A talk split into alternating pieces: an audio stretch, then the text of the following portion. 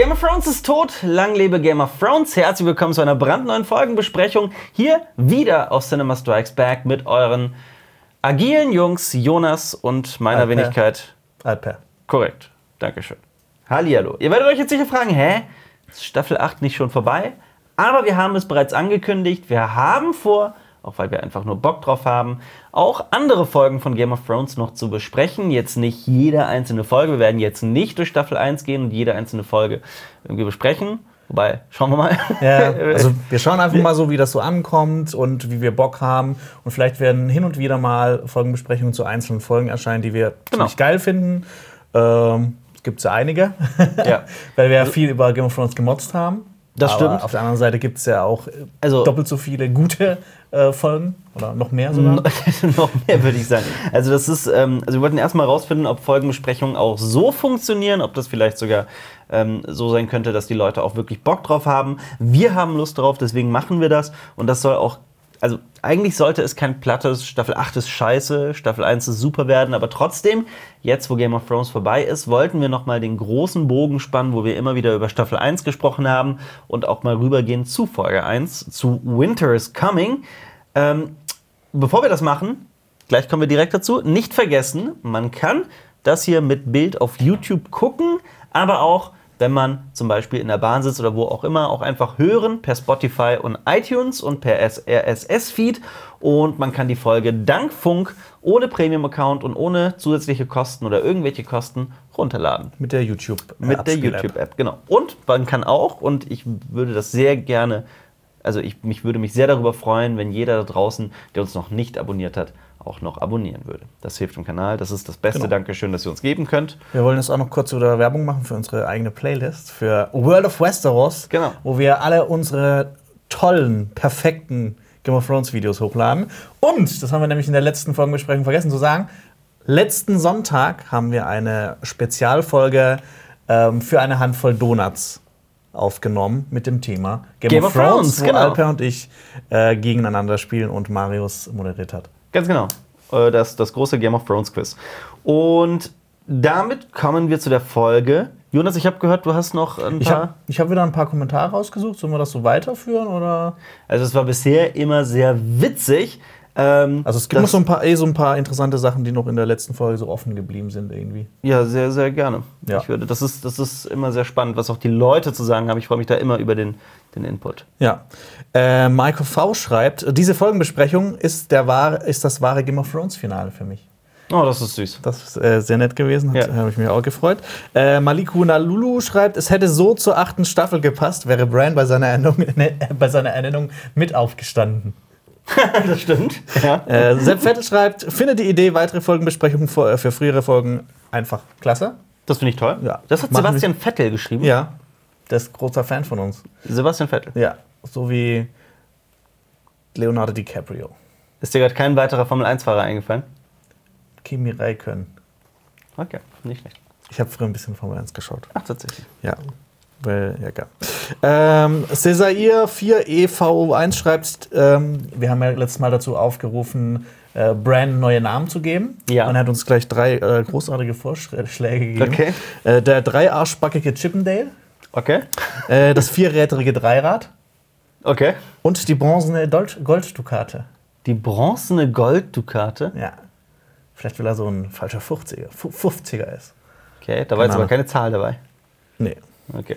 Ähm, genau, wir haben ja letztes Mal auch gesagt, dass, oder wir haben jetzt schon öfters gesagt, dass ähm, das Game of Thrones äh, Spin-off, das jetzt lange Zeit The Long Night hieß, Blood Moon. heißt, heißt jetzt Blood Moon. Äh, und Toka Himiko schreibt, das GT-Spin-off Blood Moon ist unterwegs. Es soll 5000 Jahre vor Game of Thrones spielen und die Story des Nachtkönigs und der Kinder des Walders zeigen. George R. R. Martin ist, ist mit an Bord. Ich freue mich drauf, äh, weil wir auch in, das haben wir ganz oft gesagt, dass eigentlich das erste Mal, dass die Weißen Wanderer besiegt wurden, dass das 8000 Jahre Das vor der ist, ich habe das nochmal ist. Nachgeguckt. Das ist aber auch nicht so Ja, hundertprozentig. aber wir haben es halt immer gesagt. Das- das Deshalb stimmt, müssen wir so ein bisschen das revidieren, wenn das jetzt. Das stimmt. Wobei man auch da dazu sagen muss, das ist eh äh, das, was Game of Thrones, was, was George R. R. Martin immer wieder betont, dass je weiter zurück etwas äh, liegt, desto unsicherer werden auch die, die geschichtlichen Fakten dazu, wie in unserer realen Welt. Und deswegen ähm, ist das sowieso so eine Info, die man nicht für bare Münze nehmen kann. Aber Genau, ja, das stimmt. aber ja. trotzdem, wir haben es so, so oft gesagt. ja. Dann Ja. Genau, ähm, hier könnte Ihre Werbung stehen, schreibt. Ähm, Er hat einen Timecode geschrieben und ein Zitat von dir. Mhm. Korrigiert mich, wenn ich richtig liege. Alper 2019. Das ist schön. Ähm, Massimo Oppermann schreibt äh, Hashtag der Krüppel ohne Knüppel. Brand. Ja, ja. Oh, wow. Das, äh, der Kommentar hat mir sehr gut gefallen. Ich finde auch, dass, dass du dir da auch so ein Beispiel dran nehmen solltest. Ich bewundere Jonas, dass er es geschafft hat, sein Hochdeutsch zu perfektionieren. Ich komme aus einem Hausacher vor, äh, Nebenort und wenn ich versuche, Hochdeutsch zu sprechen, hört sich das scheiße an. Gute Videos übrigens. Ja, ist doch schön. Ich finde, das solltest, solltest mich auch ein bisschen mehr bewundern. Äh, Mehr bewundern, nicht nur loben, sondern bewundern. Ich bin ja quasi dein Gott. Ist also das- ich habe dir, ich hab dir quasi das Leben gegeben. ist das, ist das Ja. so? Bin ich dann Adam? Ja. Okay. Aber wenn ich dann Adam bin, dann bist du Eva. Dann bin ich dein Apfel. Ja, oder so. Äh, Herr Heinz schreibt, äh, Game of Thrones ist wie eine Deutschklassenarbeit. Am Anfang lässt man sich Zeit und lässt sich viele Ideen einfließen und am Ende guckt man auf die Uhr und merkt, dass man keine Zeit mehr hat und klatscht irgendwas hin. Ja.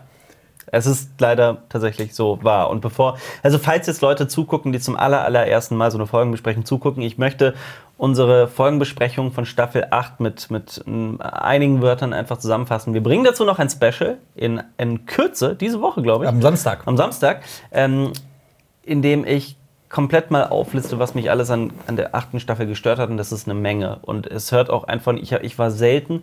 Ich glaube, das letzte Mal, dass ich so enttäuscht war von etwas, was ich auf einer Leinwand gesehen habe oder auf einem Bildschirm oder was auch immer, war Indiana Jones 4. Oh. Da, Okay, das, hat das- mir, das hat mir das Herz gebrochen. Und Okay. äh, Staffel 8 von Game of Thrones ist leider ähnlich niederschmetternd für mich. Mhm. Ja. Äh, ich habe noch drei Kommentare, ganz kurz. Äh, Psychotech schreibt, wir haben jetzt letztes Mal äh, überlegt, was dieses Reputed Land heißt. Also Ja, ja. Aya hat ja eine Karte, Stimmt, die sie mich. zusammenrollt. Und da ist irgendwas zu sehen und da steht The Reputed Lands oder sowas. Reputed Lands. Genau. Die, die, die also, äh, Länder, über die Gerüchte kursieren. Genau, also Psychotech schreibt The Rep Reputed Lands auf einer Landkarte von Aya. Reputed heißt angeblich, vermeintlich, scheinbar. Ja, also, die angeblichen Länder, Genau. Länder, was auch immer. Ja, sehr cool. Äh, cool, äh, cool, cool. Äh, okay, das war, Was? Das war weird. Äh, Pia Groß schreibt, Fakt ist, dass Alfie länger auf seine Streichleinheit von Alper gewartet hat, als Ghost auf die von John. Tja. Nein, der, der, der, dieser Hund ist im Gegensatz zu Ghost sowas von viel zu verwöhnt. Ja. Also, egal. Ich Ja, glaube, Ghost hat noch nie Käse gegessen. das stimmt. Äh, und Jona L. schreibt, äh, so ein Dialog zwischen uns aus der Folgenbesprechung. Mhm. Mega schade, dass Barrett und Sammy so zu bei, äh, beiseite geschoben, äh, geschoben wurde. Alper, ja, absolut. Naja, egal, kommen wir zu was anderem. Hashtag, genau, mein Humor. Also, ich finde, dafür, dass ich dich mehr bewundern soll für deine Hochdeutschkenntnis, habe ich kein Wort verstanden von dem, was du da, dahin genuschelt hast. Mega schade, dass Baristan Selmi Ja. so beiseite geschoben wurde. Ja. Das habe ich gesagt. Hast Jonas. du das gesagt? Okay. Alper sagt, Ja. ja, absolut. Naja, egal. Kommen wir zu was anderem. Tja, ich, äh, ich glaube, das war noch nicht mal beabsichtigt, der Gag. Ja. Aber ich behaupte jetzt einfach mal, er war beabsichtigt. Ähm, und damit beginnen wir unsere Zeitreise. Heute wird es ziemlich nostalgisch, habe ich das Ja. Gefühl. Vor allem unsere letzten Folgenbesprechungen wurden dann ja irgendwann immer recht witzig, zumindest, also finde ich. Zumindest haben wir dann irgendwann uns eigentlich nur noch abgefuckt. Ähm, jetzt in Staffel 1, Folge 1. Ich weiß nicht, ob das passieren Ja. wird. Ähm, wir, wir reisen in das Jahr 2011 zurück. ja, Was hast du 2011 gemacht, Alper? äh, ich habe studiert, tatsächlich. Das studiert. Ich habe studiert. Ich habe auch äh, Game of Thrones angefangen, als es rauskam, beziehungsweise als die erste Staffel abgeschlossen war. Ich habe das zwischendurch schon äh, verfolgt. Und ich weiß noch, wie mich die Serie am Anfang gar nicht so krass gefesselt hat. Also es hat äh, die erste Folge. Ähm, ich war schon beeindruckt von dieser, von dieser komplexen Welt, die aufgebaut wurde, von dem Schauspiel, von ähm, dem fulminanten Soundtrack. Es hat allerdings bis zum Ende der Folge gedauert und es war, glaube ich, Brands Fenstersturz, der mich dann auf einen Schlag vollends überzeugt hat. Weil ich weiß noch ganz genau, als die Folge dann vorbei war, dachte ich mir, boah, ich muss, ich will nie wieder was anderes sehen. Und dann habe ich äh, Staffel 1 relativ krass durchgesuchtet. Und dann war ich in so einem richtigen Game of Thrones Wahn, habe alle meine Freunde angesteckt und habe dann auch mm, relativ zügig angefangen, die Bücher zu lesen. Erst habe ich das, den, den ersten Band in der alten Edition auf Deutsch gefunden. Der, da waren zum Beispiel die Namen nicht übersetzt. Also da war es schon so Jon Snow und Königs, äh, King's Landing statt Königsmund und sowas und Greyjoy statt Graufreud. Ähm, dann habe ich äh, die, die, da, dann weiß ich nicht, ob es weitere Bücher in dieser Edition, in dieser Auflage gab, denn ich habe keine gefunden. Was ich aber gefunden habe, war halt diese ganz neue Auflage, diese super fancy teure. Ähm, Da habe ich dann mit Schock, mit Erschrecken festgestellt, dass Namen wie Jon Snow und sowas übersetzt wurden. Mhm. Und dann habe ich gesagt, nee, das mache ich nicht mit. Und dann habe ich äh, das auf Englisch gelesen. Und nun sitze ich hier. Was hast du gemacht 2011? Ähm, da habe ich bei Christoph Krachten bei Klicksum gearbeitet und habe Mhm. Promis-Interviews gedreht und geschnitten. Und wie war's? Das war interessant. Das war sehr interessant. Und wann und wie bist du mit Game of Thrones in Kontakt Äh, gekommen? Ich bin auch 2011 äh, in Kontakt gekommen mit, dem, äh, davon. Äh, mit, mit davon. Damit. Ja. Ähm, es wurde ja immer so als die Sopranos im Mittelalter angepriesen. Und dann habe ich mir das mal angeschaut. Ja. Äh, habe mir auch die komplette Staffel durchgesuchtet und habe am Ende so gedacht, boah, die Serie war echt geil, aber ich habe wirklich fast nichts verstanden. Ich, das, ich, das, ich werde das auch gleich immer wieder erwähnen. Ich weiß noch ganz oft, dass da so Sachen kamen, die mir in dem Moment so überhaupt nicht bewusst waren, auch Ja. wie, also, die ich überhaupt nicht gecheckt habe. Ja. Wer zur Hölle soll dieser John Aaron sein? Warum ist der so wichtig? Ja, ja ich habe auch, ich habe dann bis zur dritten Staffel gebraucht, ähm, wo ich auch ganz viel nicht verstanden habe, bis ich dann angefangen habe, die Bücher zu lesen. Ähm, und dann hat es wirklich so Klick gemacht, so boah, war ich dumm die ganze Zeit. Ich habe zum Beispiel in der dritten Staffel nicht gecheckt, was ist jetzt dieser, was ist mit dem Shagan Hagar? Ich habe das nie gecheckt, was der jetzt eigentlich will, weil der ja eigentlich so eine Lannister-Rüstung anhatte, aber er war Ja. doch kein Lannister und dann war der schon davor zu sehen, aber ich habe es überhaupt nicht mehr gecheckt. Okay. Aber dann ich habe ich die Bücher gelesen, dann war alles irgendwie klar. Aber eigentlich erfüllt die Serie ja doch schon, macht die ja schon, doch schon einen ganz guten Job in den ersten Staffeln, diese, diese Welt auch zu erzählen und äh, gigantisch aufzubauen. Ähm, nur, ich, ich sage das nur, weil ich jetzt auch nicht das Gefühl aufkommen lassen will, dass, die, dass man die Serie nur verstehen kann, wenn man die Bücher nicht, wenn man die Bücher gelesen hat. Aber es ist schon so, dass das definitiv die Welt erweitert. Und das macht schon sehr viel mehr Spaß mit diesem ganzen Vorwissen. Und das ist ja auch ein Grund, warum diese Serie so erfolgreich geworden ist. In der ersten Folge führt Regie ein gewisser Herr Timothy van Patten. Da, wo du beim Thema Sopranos warst, ist es ein großer Sopranos. Der 20 Folgen, äh, in 20 Folgen Regie Genau. geführt. In 18 Folgen Boardwalk Empire, die kann ich auch immer wieder sehr jedem ans Herz legen. Das ist auch eine großartige Serie, die auch schon abgeschlossen ist und auch, finde ich, ein gutes Ende bekommen hat. Und äh, The Pacific. The Pacific, Ja. das ist auch eine großartige Die habe ich Serie. nicht gesehen. Quasi die Nachfolgeserie von Band of Brothers, Mhm. die in 10 Folgen den äh, Krieg der Amerikaner im Pazifik zeigt gegen die Japaner. Und geschrieben haben die, ersten, haben die erste Folge David Benioff und DB Weiss. Wir kommen zu dem Trivia-Teil, denn. Ach so, Äh, ich habe aber was? noch einen Mann. was denn? Der Kameramann ist nämlich ein so. ganz wichtiger. Wer denn? Das ist ein gewisser Alik Sakharov. Ach was. Der hat in 38 Episoden Sopranos Kamera ge äh, gemacht. Äh, in, auch in Game of Thrones, in Rom, in Sex and the City. Mhm. Hat dann aber den Sprung vom Kameramann zum Regisseur geschafft. Mhm. Äh, hat jetzt in House of Cards Regie geführt, in einigen von Game of Thrones Mhm. und in zwei Folgen von der neuen Serie The Witcher. Ja. Das heißt also, wir haben schon gesagt, dass wir das neue Game of Thrones. Das ist ja schon mal ein gutes Zeichen. Das dass, ist echt dass ein da, gutes Zeichen, Dass ja. da ähm, große Leute dahinter sind, die sich Ja. auskennen. Es gibt ein paar wunderschöne Informationen zu dieser ersten Folge. Ja. Ähm, Sophie Turner hat den Schattenwolf adoptiert. Ah, Der, das der, die haben ja in der ersten Staffel noch mit echten äh, ähm, Wolfshunden oder so gedreht. Ja, also die, das Ding ist, dass die eigentlich mit Wölfen drehen wollten, aber dass in Großbritannien, wo es ja gedreht wurde, ist es nicht erlaubt, Genau. äh, mit Wölfen zu drehen. So, deswegen waren es Wolfshunde und Sophie Turner hat ihren adoptiert. Genau. Wirklich eine Also, Story. Und die haben ja halt auch mit Kindern gedreht und dann noch zusätzlich mit Wölfen ist so ein bisschen schwierig. Ja. Wir wissen ja schon, wie das ist, wenn man mit Wölfen dreht. es ist nicht einfach. Ja, wir haben mit einem Wolf schon mal gedreht in World of Westeros. Das solltet ihr euch unbedingt ansehen. Äh, Lina Headey, die Cersei-Darstellerin, war bei diesem Dreh schwanger beim Dreh dieser Folge. Interessant, wusste ich auch nicht. Wusste ich jetzt erst auch in der Vorbereitung für diese Folgenbesprechung. Äh, der Hirsch bei den Schattenwölfen, der da so rumliegt, der von dem äh, Mutterschattenwolf aufgespießt wurde, Der war echt. der war echt und er soll zwei Tage bereits verwest haben und er hab- habe extremst gestunken und das soll beim Dreh unangenehm gewesen sein. Ja, aber das ist ja auch gut, so um sich in die Rolle reinzufühlen. Genau. Eigentlich. Ähm, es gibt diese, okay, das, da rede ich einfach drüber, wenn wir, wenn wir da sind. Ähm, es ist das einzige Mal überhaupt in der gesamten Serie, dass man die gesamte Familie Stark vereint sieht.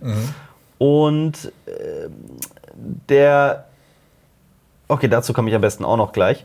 Jetzt kannst du ja noch mal, willst du deinen langen Monolog halten, wie das diese Folge mal anders geplant war? Achso, äh, so, sollen wir erst noch zur, zur, zum Titel kommen? Hast du wieder der alternative Nein, habe ich nicht. Achso, Nein, schade. ich, diesmal habe ich das nicht. Okay. Weil ich mir dachte, ah, ich will mich darüber einfach nicht lustig machen, weil diese Folge so toll ist.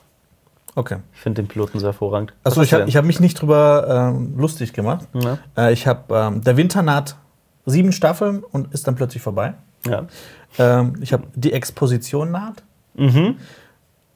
Oh, ich finde Eddard Stark voll cool, der wird bestimmt noch voll wichtig. Wird er ja auch. Und Oh Sweet Summer Child. Oh, Sweet Summer Child. Ja, ähm, und zum Titel an sich kann man auch noch ein paar Worte verlieren. Da- Das passt aber, glaube ich, in Folge 3 oder sowas besser. Da sieht man nochmal Old Nan. Da, wo sie dann sagt. Bran auch Ja. äh, Sweet Summer Child nennt. Ja. Ja, genau. Und ähm, ja, diese Folge war mal ganz anders. Sie hatte, ähm, also die, die Showrunner haben sie gedreht, haben 10 Millionen Dollar in den Sand gesetzt, weil die Folge so wie sie war einfach überhaupt nicht funktioniert hat und niemand verstanden hat, wer jetzt mit wem befreundet ist, wer jetzt mit wem Ja. verwandt ist und so weiter. Und deswegen, und ich äh, empfehle jedem, ich habe das gestern nochmal ganz genau drauf geachtet, wie oft, wie unglaublich oft so Sätze fallen wie als dein Bruder oder Ja. ah, das ist Dings, das ist dessen Schwester. Ah, Ja, Dings. Also, man, man merkt das schon, wenn man drauf achtet. extrem. Und vor allem haben die auch Ja. noch, haben die auch noch so, so ähm, äh, äh, im Nachhinein noch Audiospuren aufgenommen, also so Audioteile, in Ja. denen das nochmal einfach hineinsynchronisiert wurde und man hört, dass, die- dass die Akustik auch anders ist. Naja, oh, das ist der Bruder der Königin. Genau, Ja, genau. sowas. Und das dann immer oft, ja. Äh, genau, kurz nochmal zu den Piloten. Ähm, also, ähm, die äh, Buchreihe war ja extrem erfolgreich und viele Hollywood-Studios wollten das halt umsetzen. Mhm. George R. Martin hat aber gesagt, nö, er hat keinen Bock auf Filme. Ähm, Das Einzige, wie man sowas halt richtig umsetzen kann, Mhm. Ist halt als Serie, weil in Filmen würde halt so viel aus dem Buch rausgekürzt werden, dass es einfach ähm, Mhm. Ja. nicht äh, gut werden würde. Genau, äh, 2006 hat dann äh, Benioff mit dem Agenten von George R. R. Martin gesprochen über eine Adaption. Mhm. Der hat ihm die Bücher geschickt. Benioff hat daraufhin ähm, ein paar hundert Seiten gelesen. Mhm. Fand das so geil, dass er seinen Kumpel D.B. Weiss angerufen hat. Ja. Äh, die haben dann beide die Bücher gelesen, haben sich mit George R. Martin hat getroffen. so innerhalb von, äh, von, von zwei Tagen oder sowas durchgelesen. ja, das hat. erste Buch, genau. Was- was- das ist halt auch ein, das ist ja auch Ein Schinken. nicht, nicht dünn. Ja. Das sind tausend Seiten. Also Genau. ich, ich habe dafür dann immer schon, schon einige. Boah, für das vierte habe ich ewig gebraucht. Ja. Das ist aber aus anderen Gründen. Ja, das ist ein Ja. bisschen zäh. Ähm, genau, George R. Martin wollte dann äh, unbedingt mit äh, HBO zusammenarbeiten und relativ früh wurde auch klar, dass die drei vor allem äh, Sean Bean als Eddard Stark haben wollen und Peter Dinklage als Tyrion Lannister. Das war so, wenn wir die nicht bekommen, dann müssen wir ja gar nicht erst drehen, so auf die Tour. Ja. Äh, genau, die haben das dann an HBO und Showtime gepitcht. HBO hat dann quasi den Pitch gewonnen. Äh, das war im Jahr 2006, aber wir wissen ja, 2011 kam es raus, äh, also kann da irgendwas nicht stimmen. Ja. Die hatten nämlich eigentlich schon die Zusage von der HBO-Präsidentin, die ist aber abgetreten und dann mussten sie es nochmal neu pitchen. Ja. Deshalb hat sich das ein bisschen verschoben und auch durch diesen äh, Strike von der Writers Guild of America. Den Streik. Genau. Die haben dann äh, den Piloten gedreht und haben dann ungefähr 90 Prozent davon wieder in die Tonne geklopft, weil ähm, das anscheinend, ähm, also laut deren Aussage hat man die Familienverhältnisse nicht gecheckt, wie du schon gesagt hast, und die ganze Exposition war irgendwie zu zäh. Und es wurde auch nicht mal die Mauer gezeigt. Ja. Ich meine, das, so beginnt die Folge und das ist ja eigentlich schon was, was einen sehr erstaunen lässt. Ja, das, das, ist, das ist wahr. Ähm, diese Folge hat aber trotzdem dann im Endeffekt noch 9,1 auf IMDb zum Beispiel geschafft. Mhm. Im Vergleich dazu das Serienfinale, äh, The Iron Throne, hat jetzt derzeit 4,3, was wirklich für diese Serie sehr, sehr, sehr, sehr, Mhm. Ja. sehr, sehr wenig ist. Äh, genau, also noch, für äh, noch ähm, ein, äh, zwei Worte zu den Piloten. Tamsin Merchant von Tudors spielte Daenerys. Genau. Eine ganz äh, andere Daenerys-Darstellerin. Äh, der Regisseur wurde ausgetauscht. Ja. Das war, glaube ich, ursprünglich Timothy McCarthy, das ein, der ja eigentlich auch sehr bekannt ist. Mhm. Ich, ich glaube, der hat Spotlight gemacht, aber ich kann das dir jetzt nicht der heißt 100% auch sagen. Timothy, genau wie Timothy von Patton. Ja. Nee, die Scheiße, dann heißt er anders. Ja. Dann habe ich es ein bisschen vermischt.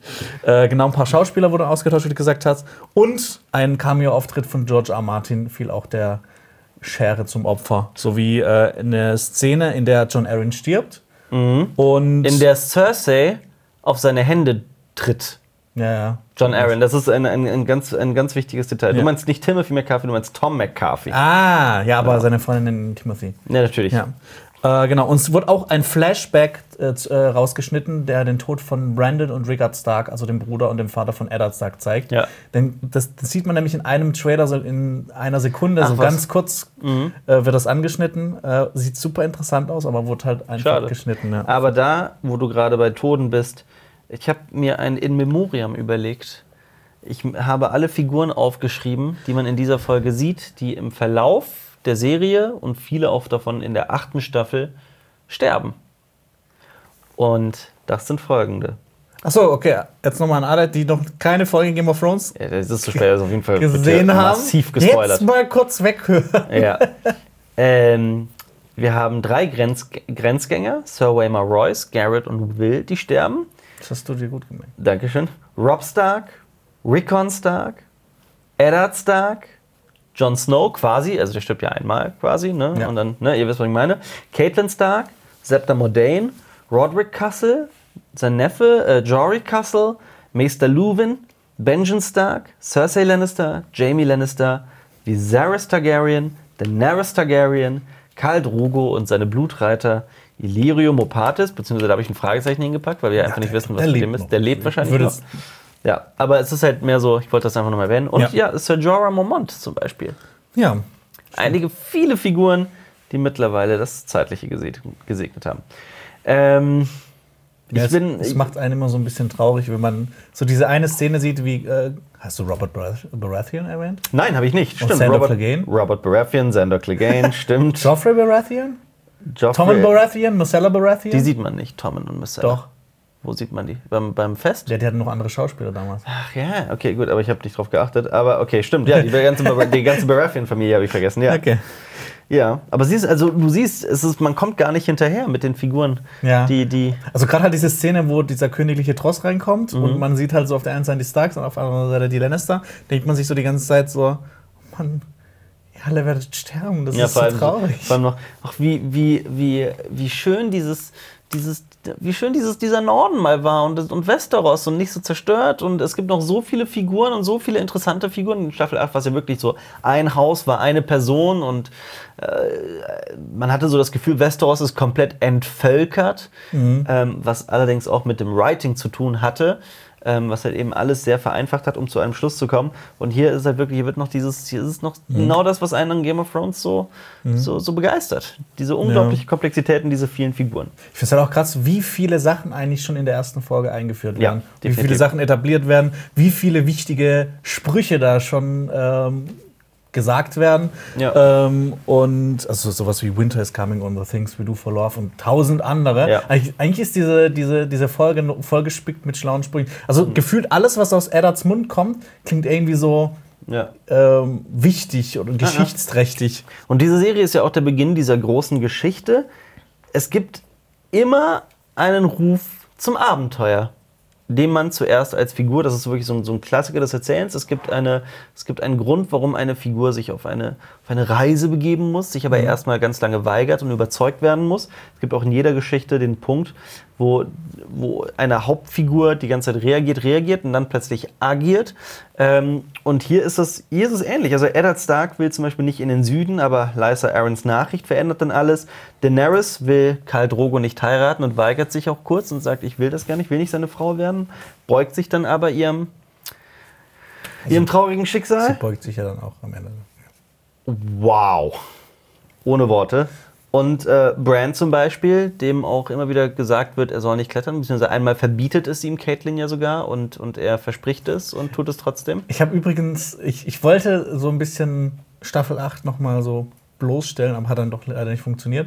Und zwar sagt Caitlin ja, ähm, dass er immer auf seine Füße schaut, wenn er lügt. Dann habe ich mir nämlich nochmal die Ratssitzung angeguckt, habe geguckt, ob er auf die Füße guckt, Ja. wenn er irgendwas sagt. aber er lügt oder nicht. So, und dann, und dann, und dann gehen wir schon zum Prolog über, Ach so, würde ich gehen wir das schon? Warum nicht? Was, Ich was würd hast du noch noch? Klar, eine, natürlich. Moment, ich, ich wollte noch eine Sache sagen. Ja. Ich finde nämlich, ähm, dass jetzt nochmal im Vergleich zur, äh, zu, zu, zum Beispiel zur letzten Folge von Staffel 8, hier wird halt wirklich viel gezeigt und viel erzählt. Mhm. Und in, in Staffel 8 wird einfach fast nur, wird nicht mehr viel erzählt, sondern nur noch viel gezeigt. Absolut, Das fand ja. ich halt irgendwie so, so das hat sich ziemlich verändert alles. äh, es wirkt auf jeden Fall anders. Und ich würde sogar einen Schritt weiter gehen und sagen, ähm, hier, ah, ich weiß es nicht, also es, es fühlt sich anders an. Es ist definitiv eine ganz, Ja. ganz andere Serie noch, an, noch zu diesem Zeitpunkt. Und es ist, ah, es ist, es ist herrlich, als, als man sich noch nicht die ganze Zeit fragt, oh, das ist aber dumm, das ist aber dumm, aber das ist aber dumm, aber warum machen die das, warum machen die das, warum ist es, und das findet hier einfach kaum bis gar nicht statt. Ja. Und vor allem ist es auch noch so, dass, dass wir uns für die verschiedenen Kulturen und dass wir uns noch für die Welt an sich interessieren.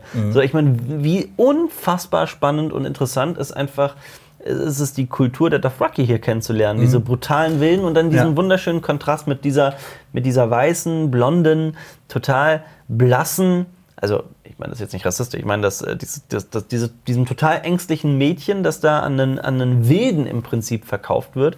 Ähm, ja, und in, in Staffel 8 ist leider dieses, dieses Interesse für die Dothraki an sich halt komplett Mhm. verschwunden, so weit, dass wir auch gar nicht wissen, was mit ihnen passiert, wie viele es von ihnen noch gibt und was, was mit diesem Volk ist. Die sind ja auch zwischendurch so in der fünften und sechsten Staffel auch mal wieder so verschwunden, waren nur so die Wachen von Daenerys, sind dann irgendwie wieder wichtiger geworden und dann wieder in der Mhm. Ja, als sie, als sie alle Karls tötet und äh, die quasi der Karl von allen, also die, die alle Kalasare vereint und alle Dothraki zu ihren Blutreitern macht und das auch so sagt. Das ist witzig gefunden, wenn bei der, bei der Versammlung der Karls, weil da auch alle Leute gewesen wären, die mit Vornamen Karl heißen. Und dann werden die auch Ist das nicht so? Heißt, heißt der nicht Karl Drogo? Carl! Coral. Gut. Was noch, Jonas? Äh, genau. Ich, ich finde es auch, wenn man jetzt nochmal so genau drauf achtet, ähm, wie viele Details da schon drinstecken. Also Total. wie detailverliebt die Serie ist, ähm, das, das sieht man schon, das sieht man beim ersten Sehen so gar nicht. Zum Beispiel äh, sieht man in einer Szene kurz bei Theon, dass er schon äh, den den äh, Kraken auf, sein, ähm, auf seinem Gewand draufgenäht hat oder dass ähm, Viserys einen Drachenring hat oder dass Viserys auch so einen Drachenanstecker hat mit so einem dreiköpfigen Drachen, der dem sehr ähnlich äh, ist, den Daenerys dann auch in der achten Staffel trägt. Also die trägt auch dann so zwei Ja. in der Folge und hat so diese ganzen Kleinigkeiten, wenn man sich ja, halt wirklich äh, richtig ähm, tiefgehend mit, mit Game of Thrones beschäftigt hat, die einem dann so auffallen, wo man sich einfach so freut, boah, da haben die wirklich, wirklich viel Hirnschmalz rein ähm, laufen lassen und halt wirklich viel äh, Leidenschaft reingesteckt. Ja, vor allem- Obwohl die damals halt noch nicht so dieses Ultra-Budget hatten, den es die letzten Staffeln Das hatten. stimmt. Wir sehen aber auch schon das Ganze, also diese Details und diese Detailverliebtheit sehen wir auch schon im Intro gleich. Also dazu werden wir gleich noch kommen. Aber Mhm. was da schon alleine in diesem Intro bereits geheim erzählt wird und was, ich, mir- was mir halt, als ich das zum ersten Mal gesehen habe, so überhaupt nicht klar war. Und äh, ich vermisse das so ein bisschen, mich so oft in diese Welt hineinzustürzen. Und ich persönlich fühle das gerade wieder so ein bisschen mit den Witcher-Romanen, die ich jetzt übrigens angefangen habe. Ja, beziehungsweise den, den, den Kurzgeschichten. Ähm, jetzt Prolog. Äh, machen wir Prolog, ja. Wir sehen die Grenzgänger, Will rechts, Ja. ähm, Garrett links und Sir Waymar Royce in der Mitte. Und ich habe gezählt, sie haben zwei Fackeln. Ja. Äh, Sir Waymar Royce ist übrigens tatsächlich der Sohn von Bronzeon Royce, dem, dem Mann aus dem grünen Tal, der Genau. mit Sansa zum Beispiel die Schlacht der Bastarde entscheidet. Oder ja. Ja, also noch ein, zwei Worte zu Waymar Royce, oder hast du noch was? Zu Ich habe noch was. So, äh, okay. Also er beschließt als dritter Sohn zur so, Nachtwache zu ja. gehen, weil er halt keinerlei Chancen hat, wahrscheinlich irgendwie an Geld zu kommen oder an Macht oder sowas. Deswegen will er seinen Weg bei der Nachtwache gehen, weil auch wenn die Nachtwache nicht mehr den Ruf hat von vorher, ist es ja schon so, dass äh, hin und wieder Leute wie, wie Benjen Stark und, und Sir Waymar Royce und so weiter zur Nachtwache gehen, aus einem gewissen Pflichtbewusstsein heraus und weil sie Mhm. Oder auch so ein Abenteuer, Abenteuerlust, Auch. weil das halt die Mauer ist und dann Genau. dahinter sind die Wildlinge, die, keine Ahnung, Genau. in Westeros als Bestien gelten oder so. Genau. Und äh, als er zum Beispiel in den Norden zog, hat er auch in Winterfell gastiert und dort soll sich Sansa extrem in ihn verliebt haben. Kleiner Fun Fact. Und ja, und die Mission ist es, das, das wird hier ja auch immer wieder so am Rande erwähnt, sie sollen, die drei sollen eine Gruppe von Wildlingsräubern auftreiben. Ja, äh, noch ähm, das Ding ist halt auch, dass bei so Zweitgeborenen und Drittgeborenen, dass die oft ähm, entweder zum Beispiel zur Nachtwache gegangen sind oder zum Beispiel in Söldnerkompanien. Deshalb gibt es zum Beispiel auch die Söldnerkompanie, die Zweitgeborenen. Ja, Second Sons. Das sagt, sagt ja schon alles. Das waren halt zum Beispiel, das, das wurde von adligen Söhnen äh, gegründet, die halt die Zweitgeborenen waren und die halt keinen Anspruch haben, irgendwann äh, Lord zu werden. Darren Ähm, Harris gehört dazu. Da kann man es schon so ein bisschen weiterspinnen, wenn du dir überlegt hättest, was wäre aus Rickon und äh, Bran passiert, weil Rob Stark wäre eigentlich der Ja. Lord von Winterfell geworden. Ja. Vielleicht wäre Rickon Stark, wenn er nicht in der Bedeutungslosigkeit verschwunden wäre. Vielleicht Ja. wäre er irgendwann mal zur Goldenen Kompanie gegangen oder zu den Zweitgeborenen oder Wer keine Ahnung weiß. was. Ja. Das finde ich immer interessant, so sich so Sachen zu überlegen. Ja, und diese anderen beiden, neben Sir Waymar Royce, das sind auch keine Nobodies, das sind Geomomons besten Männer. Ähm, Garrett zum Beispiel äh, kam als junger Mann zur Nachtwache, man sagt vor etwa 40 Jahren, also der ist auch schon älter. Und Meister Aemon musste ihm angeblich sogar ein abgefrorenes Ohr abschneiden. Ähm, Beide Ohren. Drei Fußzehen und ein Finger. Ach, tatsächlich? Ja. Also in den Büchern zumindest. Okay. Ähm, und ja, in der Serie haben wir auch noch was Interessantes Also, gemacht. weil die halt abgefroren sind, haben Ja, wir ja, klar, weil gesagt. die, weil die Also- abgefroren sind. Ja, nicht einfach so, nicht weil Aemon ein, ein, ein irrer Motherfucker ist, sondern so, das war, da hat er seinen Kyburn rausgelassen. Genau. Wollte man ihm einfach ein Ohr abschneiden. Ja.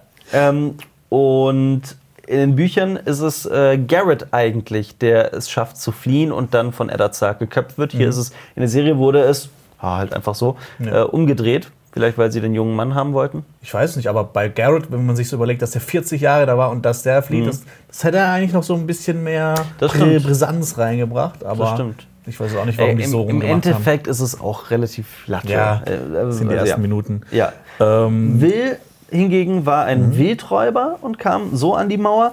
Und ähm, ja, in den Büchern ist, versteckt er sich auf einem Baum, sieht unten zu, wie Sir Waymar Royce von, von, von den anderen getötet wird, klettert dann runter und wird von Sir Waymar Royce als Wiedergänger dann gekillt. Mhm. Bitteres Schicksal. In Büchern sind die drei auch übrigens neun Tage unterwegs. ja. Nicht, also hier wirkt es ja so, als reiten die raus und dann passiert das Ganze. Sie waren neun Tage unterwegs in den Büchern. Ja, und äh, Waymar konnte diese Mission auch nur annehmen, weil er auf seinem eigenen Stand so beharrt hat, obwohl Ja. er eigentlich Ja, ja. keinen Stand mehr hat.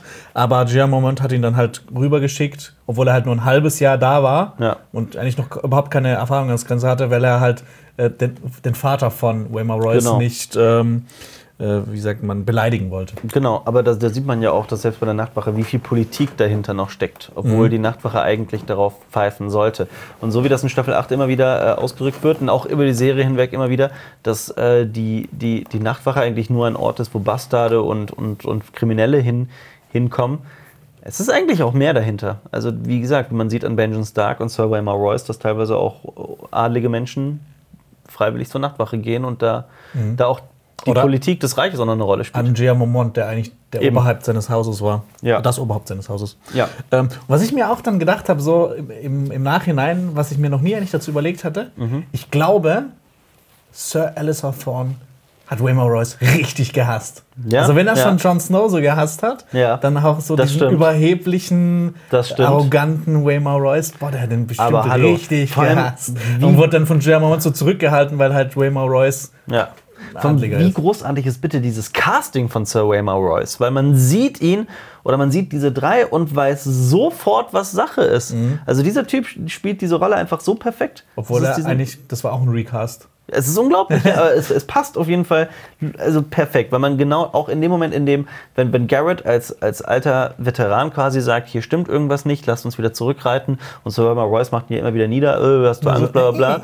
Und das ist, das ist, das, das passt ja, das kommt ja einfach so, man, man denkt sich so die ganze, also als er, als er das sagt, dann ja, es war ja eigentlich, als ich ihn das erste Mal gesehen habe, war mir schon klar, dass das ein Arsch ist. Also das, man, man sieht es ihm einfach sofort an. Und das ist halt nicht nur auch Mhm. Ja. dieser Typ selbst, der so perfekt in die Rolle passt, sondern auch das Kostüm und alles. Ja. Man sieht ja an ihm, dass er ein bisschen besser gekleidet ist und nicht diese abgeranzten Nachtwache-Klamotten trägt, die so halb zerfleddert sind. Genau. Dass er auch wirklich so einen Pelz trägt. Genau. Ähm, aber was man eigentlich auch noch sagen muss, ist, was jetzt auch Staffel 8 nochmal anders gemacht hat, was mich auch so ein bisschen gewundert hat. Mhm. Äh, Folge 1, Staffel 8 fängt direkt mit dem Intro an. Bei allen anderen Staffeln ähm, Folge 1, Staffel 8, was? Ja. fängt direkt mit dem Intro an, ohne Prolog. Bisher hat, hat bei jeder ersten Folge jeder Staffel war erst zum Prolog und Ach dann so. kam das Intro. Ah, okay. Ja. Gut. Äh, hab Da ich, vielleicht war das auch schon ein schlechtes Oben für die. ähm, ich weiß noch, wie ich das Ganze hier zum ersten Mal geguckt habe. Welche Fragen ich mir so gestellt habe. Weil man wird da so reingeworfen. Wer soll das sein? Warum ist es da so kalt? Wer sind diese drei jetzt? Warum tragen die diese komischen Lumpensachen? Mhm. Und was ist das, für eine riesige Mauer, die Und was steht? ist das für eine gigantische, riesige Mauer? Und meine Güte, wie geil die aussieht. Das hatte ich Ja. so gar nicht mehr auf dem Schirm. Ich war mir auch, ich, so beim ersten Schauen war, ich mal, war mir gar nicht so ganz bewusst, ist das jetzt eine Mauer oder kommen die aus einem Berg raus oder was ist das genau? Mhm. Weil Ja. das, ich finde, die ist so groß, da, Ja. da wird das gar nicht mehr so richtig klar. Also sie reiten in den Wald und wir hören ganz lange Zeit nicht ein einziges gesprochenes Wort, bis Will zu seinem Pferd sagt, Easy Boy, sagt der Junge. Will steigt von seinem Pferd und zieht es mit sich und es ist so allein die Musik und die Atmosphäre und das Schauspiel. Das, das Sounddesign. Das Sounddesign, es ist unfassbar und Ich- ja. man weiß ganz genau, das ist die Ja. Ruhe vor dem Sturm, gleich wird es so richtig abgehen. Ich habe nämlich auch die Folge damals, keine ich weiß nicht mehr, wo ich die geguckt habe, aber ich habe mir den irgendwann auch noch auf Blu-ray geholt und halt dann mit einem 5.1-System. Oh, schön. Das ist so richtig so, du denkst so, oh nein, ich bin auch Ja. in dem Wald. Ja, und äh, vor allem, es ist ja auch wirklich, es ist gerade dieser Prolog ist straight up Horror. Das, ist, Ja. das kann man nicht anders sagen. Das ist wirklich wie aus einem Horrorfilm. Ich habe ich hab mich auch gewundert, wie krass das eigentlich ähm, war. Also ich, hab, ich hatte das gar nicht mehr in Erinnerung, dass es wirklich so atmosphärisch und so gruselig war. Ja, Das ist großartig. Und dann findet Will die Wildlingsgruppe, die sie eigentlich gesucht haben. Diese Gruppe von, von Wildlingswilderern, Räubern wurde brutal massakriert und in einem ganz besonderen Symbol niedergelegt, angeordnet. Also man, man weiß nicht genau, was genau das für ein Symbol ist, aber es ähnelt ent, entweder dem Vieh, Aus dem griechischen Alphabet. genau, das ist die irrationale Zahl, da, damit, mit Vieh wird auch die irrationale Zahl des goldenen Schnitts ähm, dargestellt oder bezeichnet oder ich, ich bin kein Pro, ich Okay. kenne mich da nicht so aus. Ich habe das nachgelesen. Und, oder, oder? Wolltest du Äh, oder oder ein? Theta, das ist das so. äh, in der Physik irgendwie das Zeichen der Celsius-Temperatur. Ja. Aber im Gegensatz zu diesem anderen Zeichen, das sich einmal im Kreis dreht, Ja, ähm, der Strudel. wurde, also dieser Strudel ist ja, ich meine, es wurde jetzt letzten Endes so erklärt von, von, den, von den weißen Wanderern, dass es dieses, dass das Symbol der Kinder des Waldes war und dass der Nachtkönig das quasi aus einer gewissen Trotzreaktion, aus, also aus einem, um sich, also, er, er, also es ist um seine äh, um seine Schöpfer quasi in den Dreck zu ziehen Zu und verhöhen, zu ja. verhöhen, genau. Er will dieses, vielleicht dieses heilige Symbol so verunreinigen oder so. Genau. Wie, wie, wie, wie sagt man das? Man sagt doch auch äh, Was? äh, entweihen. Entweihen, genau, dieses heilige genau. Symbol der Kinder des Waldes zu entweihen. Ähm, ich bin mit dieser Erklärung nicht hundertprozentig zufrieden, weil mir das ein bisschen zu wenig ist für dieses Symbol, das sieben Staffeln, acht Staffeln lang aufgebaut wurde. Ähm, hätte mir da was Cooleres vorgestellt, aber dieses Symbol zum Beispiel wird gar nicht erklärt in der gesamten Serie, oder? Ey, wahrscheinlich war es da halt noch nicht so geplant. Ich glaube, das erste Mal, dass der Strudel vorkommt, Der kam, das kam auch später, ne? entweder in der zweiten oder in der dritten Ja. Staffel. Also haben sie es vielleicht mittendrin irgendwie ein bisschen gewechselt. Ja. Äh, man sieht aber dieses Symbol noch einmal in der ersten Staffel bei der Verbrennung von Karl Drogo. Mhm. Da ist so ein ähnliches, also nicht, nicht ganz genauso, aber so ähnlich. Ja. Gut, aber was dieses Symbol bedeutet, werden wir vielleicht in der Prequel-Serie erfahren. Da, ich hoffe eh, dass da noch mit dem Nachtkönig so da alles ein bisschen klarer aufgeklärt wird. Ich habe auch schon gedacht, so geil. Es sind nicht mal drei Minuten in der Serie und schon sieht man so Richtig massakrierte. Das ist, ein, das ist so dein Ding, ne? So, Natürlich, Ja, dann, voll. Da, damit kann man dich catchen. Abs, abs 100 Also wenn man jetzt keine Ahnung, Mhm. ich würde sagen, du bist nicht der größte Fan von ähm, Fuller House. Nein, Nee, du findest das eher so scheiße. scheiße, ja? ja total. Ja, aber wenn da so alle zwei Minuten plötzlich so abgehackte Gliedmaßen Nein, vorkommen, ja, also es ist so witzig, ja, aber die Sache ist, es ist ja auch, wenn man so, wenn man, also es gibt halt, es ist immer die, die Frage, wie es umgesetzt wird, welche, welchen, welchen Sinn es hat und äh, auf welche, also welchen Effekt es auf die, auf die, auf die Welt innerhalb hat. Man kann es cool machen, man kann es uncool machen, man kann auch selbst so etwas, etwas gezielt Trashiges cool machen und man kann es auch sehr uncool machen. Es kommt immer auf den, auf den jeweiligen Fall an. Aber ja, Ja. also prinzipiell bin ich Gewalt und, und Blut und Brutalität in Serien und Filmen sehr zugewandt. ja. Ich, äh, aber das finde ich auch. Also Ja. geht, mir auch, geht mir ähnlich. ja. äh, Sir Waymar Royce sollte eigentlich auf den erfahrenen Garrett hören, der sagt, wir sollten zurück, aber er zwingt sie weiter vorzudringen. Ähm, ja, wieder dieses klassische Storytelling von wegen, wir müssen äh, eigentlich das, das, das, äh, genau das, was ich eben gesagt habe. Figur wird eigentlich, mir wird gesagt, sie soll das tun, aber sie tut was anderes. Ähm, und dann sagt es bereits, ähm, ich glaube, es sagt Sarah Waymar Royce, sie werden dich im Süden köpfen, wenn du desertierst. Genau. Und Das ist halt wieder so eine offensichtliche Exposition, dass, dass man Genau. schon weiß, was passiert mit Leuten der Nachtwache, wenn die da abhauen. Genau. Und genau das passiert ja auch witzigerweise später. Äh, Sie dringen zu Fuß weiter in den Wald ein, in so richtigem Mittelalter-Horror. Und dann steht hinter Sir Waymar Royce plötzlich ein Wesen, ein weißer Wanderer. Ein Ja. anderer.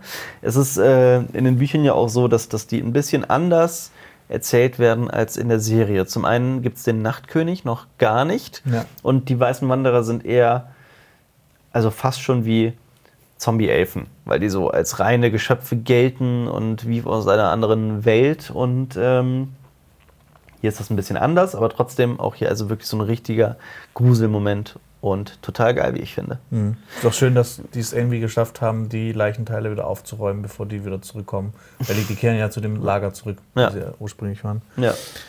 Die Pferde rennen durch oder die reißen aus. Nein, wie, heißt, wie nennt man das bei Pferden? Die, gehen durch. Die gehen durch, genau, die gehen durch. Und Will weiß, äh, dass etwas nicht stimmt. Er sieht das Mädchen, das er eben noch am Baum gesehen hat und hört die Schreie seiner Brüder. Und dann Mhm. geht's so richtig los. Garrett und Will stehen sich gegenüber. Will sieht einen weißen Wanderer, der Garrett den Kopf abschneidet und ihm den Kopf vor die Füße wirft. Ja. Ich finde es auch witzig, oder nicht witzig, ich finde es interessant zu sehen. Ähm, man sieht ja auch in der Szene, es sind ja alles weiße Wanderer da. Ja. Also geht man davon aus, dass das sind. Und die rennen alle. Hast du jeweils weiße Wanderer in Nein. anderen Staffeln rennen sehen? Nein, das ist auch interessant. Ja, Weil die halt äh, quasi so, ähm, vor allem jetzt in der letzten Staffel, ja, so ganz langsam und so behäbig und so. Mhm. Vor allem in fast schon Hart, aber das hat, das hat ja auch schon in Hartheim und so Ja, angefangen. und so richtig entspannt, so, als ob, ob du nichts antun kann. Und hier sind die halt diese schnellen, du siehst diese schnellen Schnitte, wie die durch den Wald rennen. Was natürlich auch so Classic Hollywood ist, dass es bedrohlicher wirken soll. Es ist so, du hast Ja. einen unglaublich gefährlichen Typen, der das halt sogar, also es ist immer dieser, dieser Gedanke im Kopf, boah, was wäre denn, wenn er sich wirklich Mühe geben würde? Wie Ja. gefährlich wäre es dann und so. Oder so halt der Unterschied zwischen zum Beispiel den Walking Dead Zombies, die langsam sind, und Mhm. den 28 Days Later Infizierten, die rennen und dich einholen Mhm. und äh, dich einfach schneller platt machen. Wieso? Wie meinst du das? Du findest die, die Zombies gefährlicher, Ja. die langsam sind? Nee, nee, ich finde die Zombies gefährlich, die schnell sind. Also ich meine, hier sind die so. weißen Wanderer noch schnell. Ja. Und was wäre, wenn die. Ähm, Ja, wie gesagt, es kommt halt drauf an, wie man es wie man's erzählt. Ist per, das eine ist nicht per se besser als das andere, würde ich sagen. Ja, aber trotzdem, es, es wirkt halt irgendwie ein bisschen. Wenn dir die Zombies hinterherkommen, eigentlich sind das ja so große Gruppen und sowas, aber wenn die dir schnell hinterherrennen kommen, ist, das, ist die Lage finde, ja viel Naja, ich finde, ich finde das, also das hier ist ja schon gruselig und packend, aber genauso ist Hartheim ja auch gruselig und packend. Aber da kommen ja auch die, ähm, die Wiedergeborenen, ich weiß nicht, die, Die Wiedergänger? die Wiedergänger, äh, Aber das ja sind auch die, angerannt. Ja, aber das sind die weißen Wanderer ja auch lang, super langsam. Ja. Aber trotzdem, wenn die Wiedergänger langsam werden, dann hätten ja alle noch mit den Schiffen verschwinden können. Ich, ich finde, das kann man nicht so per se sagen, so, so salopp. Doch, das kann man. Nee, finde ich Doch, nicht. du merkst das, weil ich das gerade gemacht habe. Und dann beginnt das beste Intro aller Zeiten. Es ist witzigerweise ein, ein Qualitätsunterschied zu, zu Staffel 8 sichtbar, so im Bild und in der Animation und so weiter. Ähm, Also eher für Staffel 8 haben sie ja eh nochmal alles ein bisschen aufgefrischt. Genau, genau. Und wir sehen auf dieser, auf dieser Sphäre einen Drachen, einen ausbrechenden Vulkan und eine brennende Stadt. Das heißt, bereits da im Intro sehen wir den Untergang Valyrias, der Heimat der Targaryens. Ähm, und wir sehen viel mehr Orte, an denen das Ganze noch spielt, als im Vergleich zu Staffel 8. Zum Beispiel sehen wir Königsmund, King's Landing, Ja. mit dem Wappen der Baratheons. Ähm, und hier übrigens, das ist auch eine Sache, auf die ich jetzt mehr bestehe denn je. Da ist es direkt am Wasser. Königsmund liegt am Wasser. Und, und sie haben den Fluss daneben nicht vergessen. Ja. Warum, wie kann man sowas, also es ist ja im Intro schon korrekt, wie kann man das in Staffel 8 so falsch machen? Es ist ja, es ist natürlich ist es eine absolute Kleinigkeit, aber es ist halt, wenn Staffel 8 jetzt großartig gewesen wäre und diese Geschichte zu einem tollen Ende, das, das logisch Sinn macht und so weiter zu Ende geführt hätte, dann hätte ich auch das komplett vergessen. Aber es ist ja einfach ein, ein weiteres von Ja, es tausend. addiert sich, Es ja. addiert sich und dann ist selbst dieses Detail einfach so falsch. Also hier in Staffel 1 tausendmal besser. Königsmund liegt direkt an der Bucht vom Schwarzwasser und ja. Und die Karte steht übrigens nicht auf dem Kopf, weil in Staffel 8 ist das Ganze einmal umgedreht mit King's Da Landing. kommt ja quasi von Norden Das- kommt die Kamera angefahren. So nach Süden geht's ja. Also, ich weiß nicht, ob ich das verstanden habe, aber in äh, Staffel 1 ist äh, Schwarzwasserbucht quasi im Osten rechts im Bild und in Staffel 8 ist es links im Bild. Also die Karte wurde einmal umgedreht für, für Königsmund. Achso, ja. Ja. Und Wir sehen Winterfell? Oder Eine Sache noch, die ich sagen Okay. wollte, ist, man sieht ja auch, das ist auch, finde ich, in Staffel 8 und zwar in den Intros ein bisschen weggegangen. Ähm, diese Karte ist ja so richtig rund. Es ist ja, als wäre man innerhalb eines, eines Globus oder sowas, eines, einer, einer Kugel, Oder Hohlerde. einer Hohlerde, was auch immer. Ähm, und das Eine- sieht toll eine, aus. Ich glaube, eine Dyson-Sphäre wird das genannt. Eine Dyson-Sphäre ist etwas komplett anderes. Nee, aber das ist doch auch mit einer Sonne innen drin und außenrum ist äh, quasi die bebaubare Ja. Fläche und damit wird die Sonnenenergie optimal genutzt. Genau, genau, das ist eine Dyson-Sphäre. Aber, ach so, du meinst wegen der Dings, wegen dieser Sphäre oder was? Als Sonne? Ja. Ach so, ja, das weiß ich nicht. Okay. Klärt uns auf, falls ihr es besser wisst. Und dann sehen wir Winterfell mit dem Wappen der Starks und äh, den Wehrholzbaum. Ähm, dann sehen wir auf dieser Amylosphäre einen Hirsch und einen Löwen, die einen Drachen zerlegen. Auch das natürlich ein großer Hinweis auf die Geschichte von Game of Thrones, auf, äh, den, auf Roberts Rebellion, wie Robert zusammen mit den Lannistern und den Starks ähm, die, die Targaryens äh, vom Thron ges ge ge geschlachtet hat. Obwohl die Lannister ja nicht so viel im ganzen Krieg ausgerichtet haben. Die haben ja eher abgewartet und geguckt, wer Aber gewinnt. Tywin hat äh, Königsmund eingenommen, quasi. Mit offenen Toren. Mit offenen Toren, ja. Also er, hat jetzt nicht, äh, er war jetzt nicht der größte Feldherr, aber er war halt natürlich gerissen und schlau. Naja, aber Tywin hat doch schon einiges in den, in den Schlachten mitgekämpft, oder? Auch auf dem. Ich müsste jetzt gerade die einzelnen Also Schlachten um nochmal Roberts nachgucken. ne? Rebellion hat er ja quasi nur Königsmund eingenommen, sonst hat er ja nichts gemacht. Ist das definitiv Ja. so? Ja, der hat ja nichts gemacht. Der hat sich herausgehalten. Stimmt, der hat sich in, in Casterly Rock und so verste äh, nicht versteckt, aber Ja, stimmt. der hat einfach da- seine Armee da stehen lassen, geguckt. Stimmt. Ja, mal gucken, wer so gewinnt. Ja. So ein, so ein klassischer WTJ. Ja. Äh, und, dann, und dann beginnen wir auch schon in Winterfell, beziehungsweise ähm, etwas also außerhalb der Burgmauern von Winterfell. Will, Ach so. Was denn? Die Mauer hast du vergessen und Pentos. Oh ja, ich habe jetzt gerade, stimmt, ich habe ganz viel übersprungen. wir, sehen den, wir sehen die Mauer mit dem Fahrstuhl, zur, Ja. mit dem Fahrstuhl. Das ist das Einzige, dann- was mich immer genervt hat. Warum schreiben die da Mauer hin? Und warum schreibt er nicht, warum heißt das nicht äh, die schwarze Festung? Castle ist klar, dass es nicht zu viel am Anfang ist für die Zuschauer. Und das hat mich auch damals genervt, als dann Dorn dazu kam, dass einfach nur Dorn da stand und nicht äh, Sonnenspeer oder Ja. Wassergärten oder sowas. Ja. Das sind so diese kleinen Dinge, die mir dann so negativ auffallen. Aber klar, auf der anderen Seite kann man verstehen, muss es ja schon ein bisschen komprimieren. Mainstreamig halten, dass nicht, dass nicht nur die größten Game of Thrones Nerds das Ja. verstehen. Ja. Schlimmer finde ich es auch, wenn, wenn man dann, äh, also wenn es keinen Unterschied macht, Mhm. weil es macht keinen Unterschied für, für äh, wie nennt man das so, Casual-Zuschauer, ob jetzt Game of Thrones, äh, ob jetzt Königsmund ein bisschen weiter links, ein bisschen weiter rechts liegt. Das macht keinen Unterschied, dann macht es doch wenigstens korrekt. Ähm, ja, Punkt. Und dann sind wir, dann fliegen wir von, denn? Vor allem, weil die ja auch noch in der siebten Staffel Ostwacht ergänzt haben, dann schon. Mhm. Ja. Und witzig ist auch, dass wir, also es ist witzig, äh, interessant fand ich auch, dann fliegen wir nicht direkt von der Mauer nach Essos, sondern wir machen diesen Umweg über Königsmund. Mhm. Also wir fliegen nochmal nach Königsmund quasi, um das nochmal zu, also einmal, weil es die Hauptstadt ist und einmal, weil wir das schon gesehen haben, um uns eben daran noch zu, dran zu Ja, hangeln. dass man halt so ein Das- besseres räumliches Denken, Genau. äh, dass man eine bessere Vorstellung hat von der Karte. Genau, sehr clever gemacht, Mhm. wie ich finde. Äh, Und dann fliegen wir nach Pentos. Und dann sehen wir die Krönung des Hirschs auf dieser Sphäre, Robert, Robert Baratheons Krönung. Und dann starten wir außerhalb von Winterfell. Will wurde am Leben gelassen von den Weißen Wanderern. Er wird gefunden von einer Einheit, die das Wappen der Starks trägt. Und dann erscheint etwas, was, wir schon, was ich schon lange nicht mehr gesehen habe. Achso, das. Ein Schriftzug. Ein Schriftzug, ja. Das ist Winterfell. Ja. Später gibt es das ja gar nicht mehr. Aber ist natürlich klar, dass man Natürlich, sowas macht. ja. Also, wie soll man sonst erzählen? Sonst, sonst reitet der Stark-Soldat daran. Aha, da ist Winterfell. Und dann sehen wir Rob, John und Bran zum ersten Mal. Bran benutzt einen Bogen und ist ganz furchtbar darin und die Brüder lächeln. Ähm, schon ein Hinweis darauf dass, aus, darauf, dass aus Bran wahrscheinlich niemals ein Soldat werden wird, egal was Robert Baratheon später auch noch sagt. Und Rickon macht das, was er am besten kann. Er sitzt völlig nutzlos mit einem Holzschwert im Hintergrund herum. Und Eddard und Caitlin gucken von oben herunter auf ihre Söhne. Und John sagt, los, Vater zieht dir, sieht dir zu. Und dann hört man ein, und deine Mutter. Und das ist so witzig, weil das, ähm, also verstehst du, es ist, es ist erstens eine andere Akustik. Es ist ganz offensichtlich im Nachhinein reingemacht worden. Ja. Und es ist halt auch kein Zufall, dass man genau in dem Moment nicht Johns Gesicht sieht. Es ist halt einfach, um zu erklären, ja, das ist Caitlin und, ne, das sind Mutter und Vater. Und John ist ja auch ein Bastard, es ist ja nicht seine Mutter und so. Ich finde, wir sollten mal überlegen, so ähm, zum De Thema bedeutungslose Figuren. Zu welchem, zu, welches wäre die bedeutungsloseste Figur, zu der HBO ein Spin-off machen könnte? Also so die Reise von Rickon Rickon. die, äh, zu, zu, Rickon. zu, zu den Ambers in Ja. Letzter Herd oder was? Gibt es noch jemand, der noch unbedeutender ist?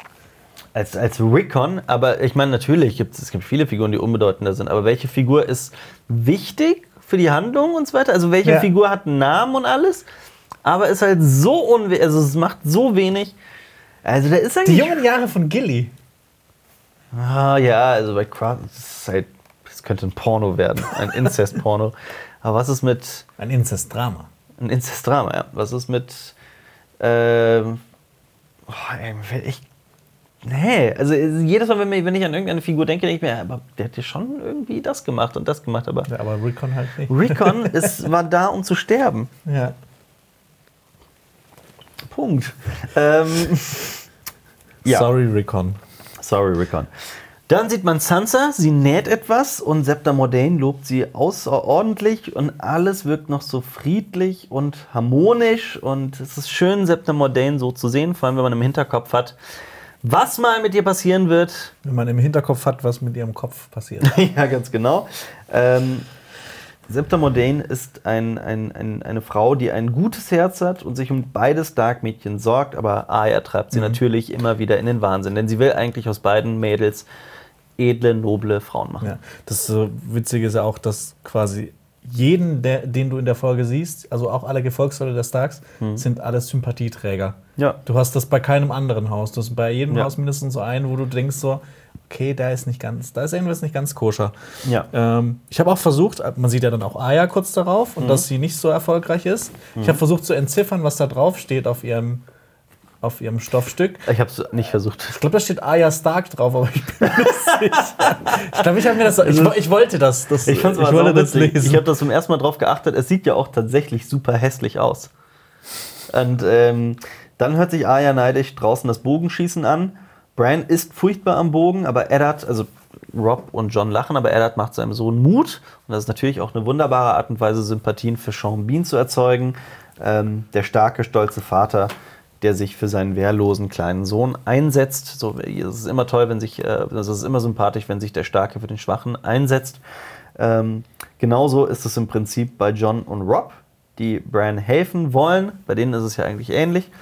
Und dann zeigt Arya, dass sie die wahre Bogenschutz, Bogenschützin ist.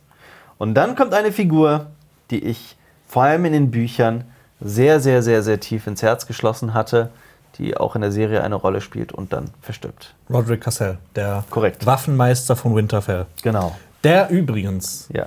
nur noch mal, um die, den Unterschied der Bücher zu der Serie zu, äh, Mhm. offen zu legen, der in den Büchern nicht durch die Hand von Theon stirbt. Mhm. Mehr will ich dazu nicht sagen. Ja. Und ja, er ist dafür da, die Stark-Jungs zu trainieren. Ähm, da gibt es auch noch so ein paar, paar Nebeninfos über ihn. Äh, er hasst Musik und später reist er auch mit Caitlin Stark nach Königsmund in den Büchern und da wird er schrecklich seekrank. Und was ich auch so überhaupt nicht mehr wusste, war, dass er sich die, die, den, den Bart abrasiert, weil er sich, weil er den so auf voll gekotzt hat. Von der, von der ganzen Seekrankheit. Aber Äh, vielleicht auch ein bisschen, um so undercover zu sein. Ja. Oder? Weiß ich nicht. Ja. Was das ist interessant. Ja. Stell dir mal vor, du kotzt dir so oft, kotzt so oft, dass du dir den Bart dafür Nee, abschneidest. also Aber dann auch nur so hier so eine, so eine Linie. Ja. Und er war äh, ähm, dreimal verheiratet, das sollten wir vielleicht noch erwähnen. Und neben Roderick steht bereits, Sein Untergang. ja, Theon Grafreud. Fion. Ich finde, das ist auch eine der tollsten Szenen in der zweiten Staffel, Mhm. wie Rod, also wie äh, Theon ihn tötend Mhm. oder davor Tötend. tötet. Ja. Und Ro- Roderick Quasell so sagt zu ihm, äh, now you are truly lost. Ich Ja. finde, das ist auch so ein toller Satz. Das ist auf jeden Fall ein toller Satz. Ähm, ja, Fions Vater Balon hat schon vor der Serienhandlung versucht zu rebellieren und Unabhängigkeit für die Eiseninseln zu erkämpfen. Das tut er dann auch nochmal in der Serie. Als Fion, äh, als, sorry, als Balon Graufreud, Balon Graufreud, Balon Greyjoy ähm, das versuchte, ist er gescheitert. Das war acht Jahre vor der Serienhandlung. Dabei hat er seine ältesten Söhne verloren, die hingerichtet worden sind. die Oder- gestorben oder- sind bei der, bei der, ein, bei der Sind die nicht- Lager auf dem Pike. Sind die gestorben? Sind die nicht hingerichtet worden? Nee, ich glaube, die sind, Sind die gestorben? Okay, gut, müssten wir nachschauen. Ja, und sein jüngerer Sohn Fion wurde Eddard Stark als äh, Mündel übergeben. Ja. Und dieser Sieg, vielleicht sollten wir auch noch erwähnen, dieser Sieg war sehr wichtig für Robert, weil er so seinen, seinen, seinen Königs-, seinen Thronanspruch quasi nochmal gefestigt hat. Und Cersei beschwerte sich später sogar darüber, dass Robert nicht die ganzen Eiseninseln einfach platt gemacht hat und die gesamte Familie Graufreud ausgelöscht hat. Ich hätte es aber auch gern gesehen, mal so in der Serie, so ein, zwei Szenen aus der Belagerung von Pike, wie Toros von mir mit, besoffen Ja. mit seinem brennenden Schwert da in die reingesprungen ist. Ja. Und Jorah Mormont ist auch schon dabei. Und äh, ich glaube, Jamie Lannister hat er auch schon gekämpft. Ja. Äh, und äh, Robert Baratheon mit seinem Kriegshammer wieder. Ja. Und Eddard Stark. Ja, Ja. schade. werden wir vorerst nicht sehen. Eddard Stark will den zehnjährigen Bran zur Hinrichtung mitnehmen. Also beziehungsweise Roderick berichtet von Will und äh, Eddard will seinen Sohn mitnehmen. Und dann sagt er bereits zwei magische Sätze. He won't be a boy forever. Und dann zum allerersten Mal Winter is coming. Winter is coming. Winter is Ich finde, coming. niemand sagt Winter is coming so cool Eddard wie, Stark. wie Sean Bean Bean. als Eddard Stark. Auf jeden Fall. Und man Ja. merkt ja auch, dass es, dass er das, dass es ihm nicht leicht fällt, diesen, diesen Akt zu vollführen, dass er ähm, diesen jungen Typ der Nachtwache Ja. hinrichten muss. Ja. Also, dass ihm äh, das Töten zuwider ist. Ja, absolut. Und Catelyn Stark blickt voller Abscheu auf John herab. Und das war so ein Aspekt, der mich in den Büchern immer hat John sehr lieben lassen, weil das in den Büchern ja noch mal härter ist. Und sie wirft ihm ja teilweise Sachen an den Kopf, da denkt man sich, wow. Ähm, und man hat einfach unendlich viel Mitleid mit dieser Figur. Ja. Also gerade da am Anfang. Ja, ich finde, dass das, äh, man denkt sich die ganze Zeit so, was will eigentlich Caitlin mit diesem Ganzen? Das nervt doch einfach. Und dann gibt es auch in dieser, in der dritten Staffel diesen tollen Dialog zwischen ähm, der zukünftigen Frau von Rob Stark. Oh, ich glaube, da ist es schon die Ra äh, Frau von Rob Stark. Jetzt fällt mir gerade der Name nicht ein. Tal Talis, nicht Talisa, doch? Äh, äh, warte. Warte. Una Chaplin heißt die Schauspielerin. Genau. Und Ist die nicht Talisa? Nee, oder? Talisa Mi Me Magier. Meg. Talisa Magier. Ich, ich schau nach. Okay. Wow. Ja, es, auf jeden Fall gibt es einen Dialog und dann ähm, erzählt ja. Ähm, Talisa. Äh, ja, Stimmt? warte. Ja, Talisa stimmt natürlich, aber hier steht jetzt Talisa Stark. Doch, Talisa Magium. Korrekt, ja. Ähm, und dann erzählt er ähm, Caitlin Stark davon, dass sie sich heimlich gewünscht hat, dass John stirbt. Und dann wurde er krank und dann hat sie äh, ihn quasi gepflegt über Nacht, also, weil, weil er nur ein Baby war. Und das alles Schlimme, was seither passiert ist, äh, all because äh, I couldn't love a motherless child. Ich finde, das ist auch ein toller Satz. Es gibt Auf so viele Fall. tolle Sätze in Game of Thrones. Ja. So, und dann sind wir außerhalb der Mauern. Will wird zum Schafott geführt und er murmelt die ganze Zeit davon, dass er I saw White Walkers, I saw White Walkers, dass er weiße Wanderer gesehen habe. Will weiß aber ganz genau, was ihm blüht und ich finde, er stirbt wahnsinnig ehrenvoll. Also ich fand das sehr beeindruckend, die Art und Weise, wie er gestorben ist. Er, er blickt seinem Tod ins Auge und stirbt wie ein, ich will jetzt nicht sagen wie ein Mann, aber ja doch, er stirbt. Mit Würde. Mit Würde, ja, genau so meine ich das. Ähm, ich finde auch so diesen, diesen Ort, wo das vollführt wird, diese Hinrichtung, so dieses von Stein umsäumte, das hat sowas, halt so richtig so was Keltisches. Total. Wie so eine, wie so Total. Stonehenge äh. Ähm, artiges. Ähm, Komplett. finde ich auch echt toll, toll gemacht. Obwohl Ja. es halt eigentlich so minimalistisch ist. Absolut. Und Will schwört, dass er weiße Wanderer gesehen habe. Man, man spürt allen Anwesenden an, dass sie die Worte nicht kalt lassen. Ich hatte das Gefühl, so zum Teil sind sie hin und her gerissen zwischen, sagt ihr die Wahrheit? Gibt es wirklich weiße Wanderer? Weil im Norden, das sind natürlich alte Armenmärchen, aber wenn man irgendwo daran glaubt, dann im Norden. Und ähm, gleichzeitig auch dieses, dieses, dieses, also dieser, dieser, dieser Gedanke ist dann im Konflikt mit dem anderen Gedanken. Dieser Typ ist irre, dieser Typ ist wahnsinnig und wer der, der Arme quasi. Er kann doch gar nichts dafür. Genauso wie, wie, wie, wie Eddard sagt, das ja auch später sagt, ein äh, a Madman sees what a Madman sees. Also ein Irrer sieht, was er sieht. Und er lügt nicht. Genau, erzählt er von den weißen Wanderern. Man sieht auch so, sein Gesicht ist so richtig geschunden. Also auch Props an äh, das Make-up-Department. Ähm, ich habe dann auch mal, ich habe mal wieder was gerechnet. Und zwar ist er ja von der Mauer geflohen und er ist jetzt irgendwo bei Winterfell. Ja. Ungefähr. Ähm, Wie lange man braucht, um dahin zu rennen. genau. nee, äh, das sind ungefähr 1040 Kilometer von der Schwarzen Festung bis nach Ja. Winterfell. Bei 20 Kilometern am Tag, wenn er die zurücklegt, ist Ja. ordentlich, würde er 52 Tage unterwegs sein. Ja. Also er hat einiges auf sich genommen. Ja. Allerdings. Genau. Und wir sehen auch zum ersten Aber Mal. wer sagt denn, dass er nicht vielleicht geritten ist? er ist da gelaufen. Ja, ich weiß, Das also auch, ja, ja, aber. Ja. Äh, ja, aber wahrscheinlich hat vielleicht hat er ein Pferd mitgehen lassen. Hm. Hat das kaputt geritten. ja. Äh, genau. Wir sehen auch zum ersten Mal Jory Cassell, Genau, den Neffen von Roderick Cassell. der Hauptmann, Hauptmann der Wache von Winterfell. Ja. Ähm, da gibt es auch so einen interessanten Fun-Fact. Sein Vater? Achso, ne. Sein Vater hat mit Eddard Stark beim Turm der Freude gekämpft. Und ist, Oh. dabei, und ist dabei gestorben. Okay. Das wusste ich nicht. Ja. Rest in Peace. Rest in Peace. Ähm, und zusätzlich, ähm, in den Büchern erinnert sich Caitlin an Jory Cassell zurück. Mhm. Und zwar, also das ist passiert dann ähm, bei der Hochzeit von Edmure Tully und Rosalind Frey. Da gibt es Ja. das ja das Ritual des Bettens. Ja. Also, dass dann die ganzen Männer die Frau nehmen, die jetzt gerade verheiratet wurde, au- aufs Schlafzimmer bringen und den quasi äh, die Kleider vom Leib reißen. Mhm. Und Caitlin erinnert sich an Jory zurück, der, dass er bei dem Betten, also als Zu motiviert war oder sowas? Nee, was war's? Nee, dass, dass er unbedingt sie nackt sehen wollte und, Ah, so ja. richtig, äh, und sehr motiviert war, sie auszuziehen, als sie mit Genau. Eddard Stark äh, verheiratet Man wurde. muss dazu sagen, dass in den Büchern äh, Catelyn Stark als jünger äh, bezeichnet wird und als extrem attraktiv, so als Ja. Schönheit des, als, als, als äh, unerreichte Schönheit, ja. ja. Also nicht unerreicht. Aber. Also, als, also wirklich als ganz, Ja. ganz krasse Schönheit. Ich glaube, die sind ja auch so in den. In den Büchern sind äh, Eddard und sie so irgendwie Ende 20 oder sowas, also noch echt jung. Jung, jung, ja. Und ja, in also den, in hier wirkt sie eher so wie Ende 30, Anfang 40, so irgendwas.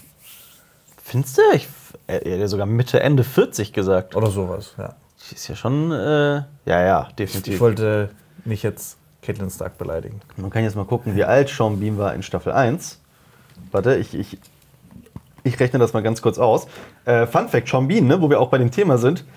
Wusstest du, dass der Mann. Ähm, er war 53, als das gedreht Nee, 52, als das gedreht wurde. Okay, na gut. Also, ne, nur zur Info. Aber wusstest du, dass Sean Bean, also auch mit echtem Namen Sean Bean heißt, allerdings Sean anders geschrieben ist, mit A-U, S-H-A-U-N, dass er seinen Namen geändert hat in S-E-A-N, damit das so aussieht, als würde es sich reimen, damit es cooler aussieht?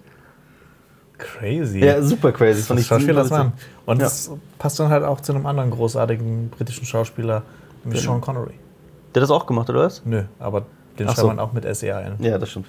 Ähm, ja, und dann weiß Eddard Stark, ja, beziehungsweise Eddard Stark tut, was seine Pflicht ist, und er zieht Eis heraus. Dieses gigantische Schwert aus valyrischem Stahl, ähm, das Sir Ilan Payne später bekommt, um damit dann auch Eddard Stark hinzurichten.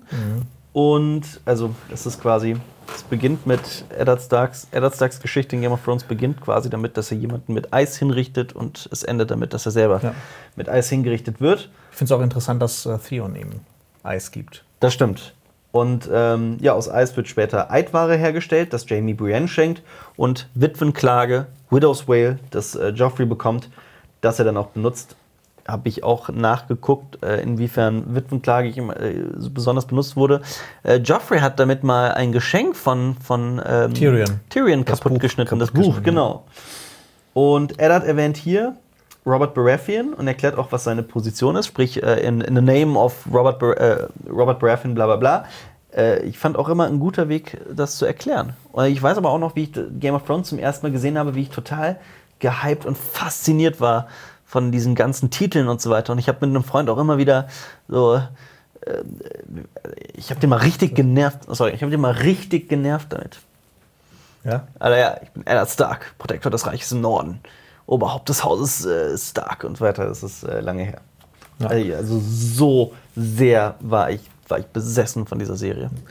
Ich finde auch, da, da muss man ähm, Eddard Stark äh, auch Props dafür geben. Ich glaube, Enthauptungen sind nicht easy. Ich meine, du musst da ja. Wir wissen das ja von Rob Stark zum Beispiel, der ja auch teilweise mehrere Anläufe braucht. Nee, nee, Bei der äh, Theon. Fion in der Serie. Stark- Rob Stark hat das auch. Rob Stark in, musste in auch der Serie nicht. In der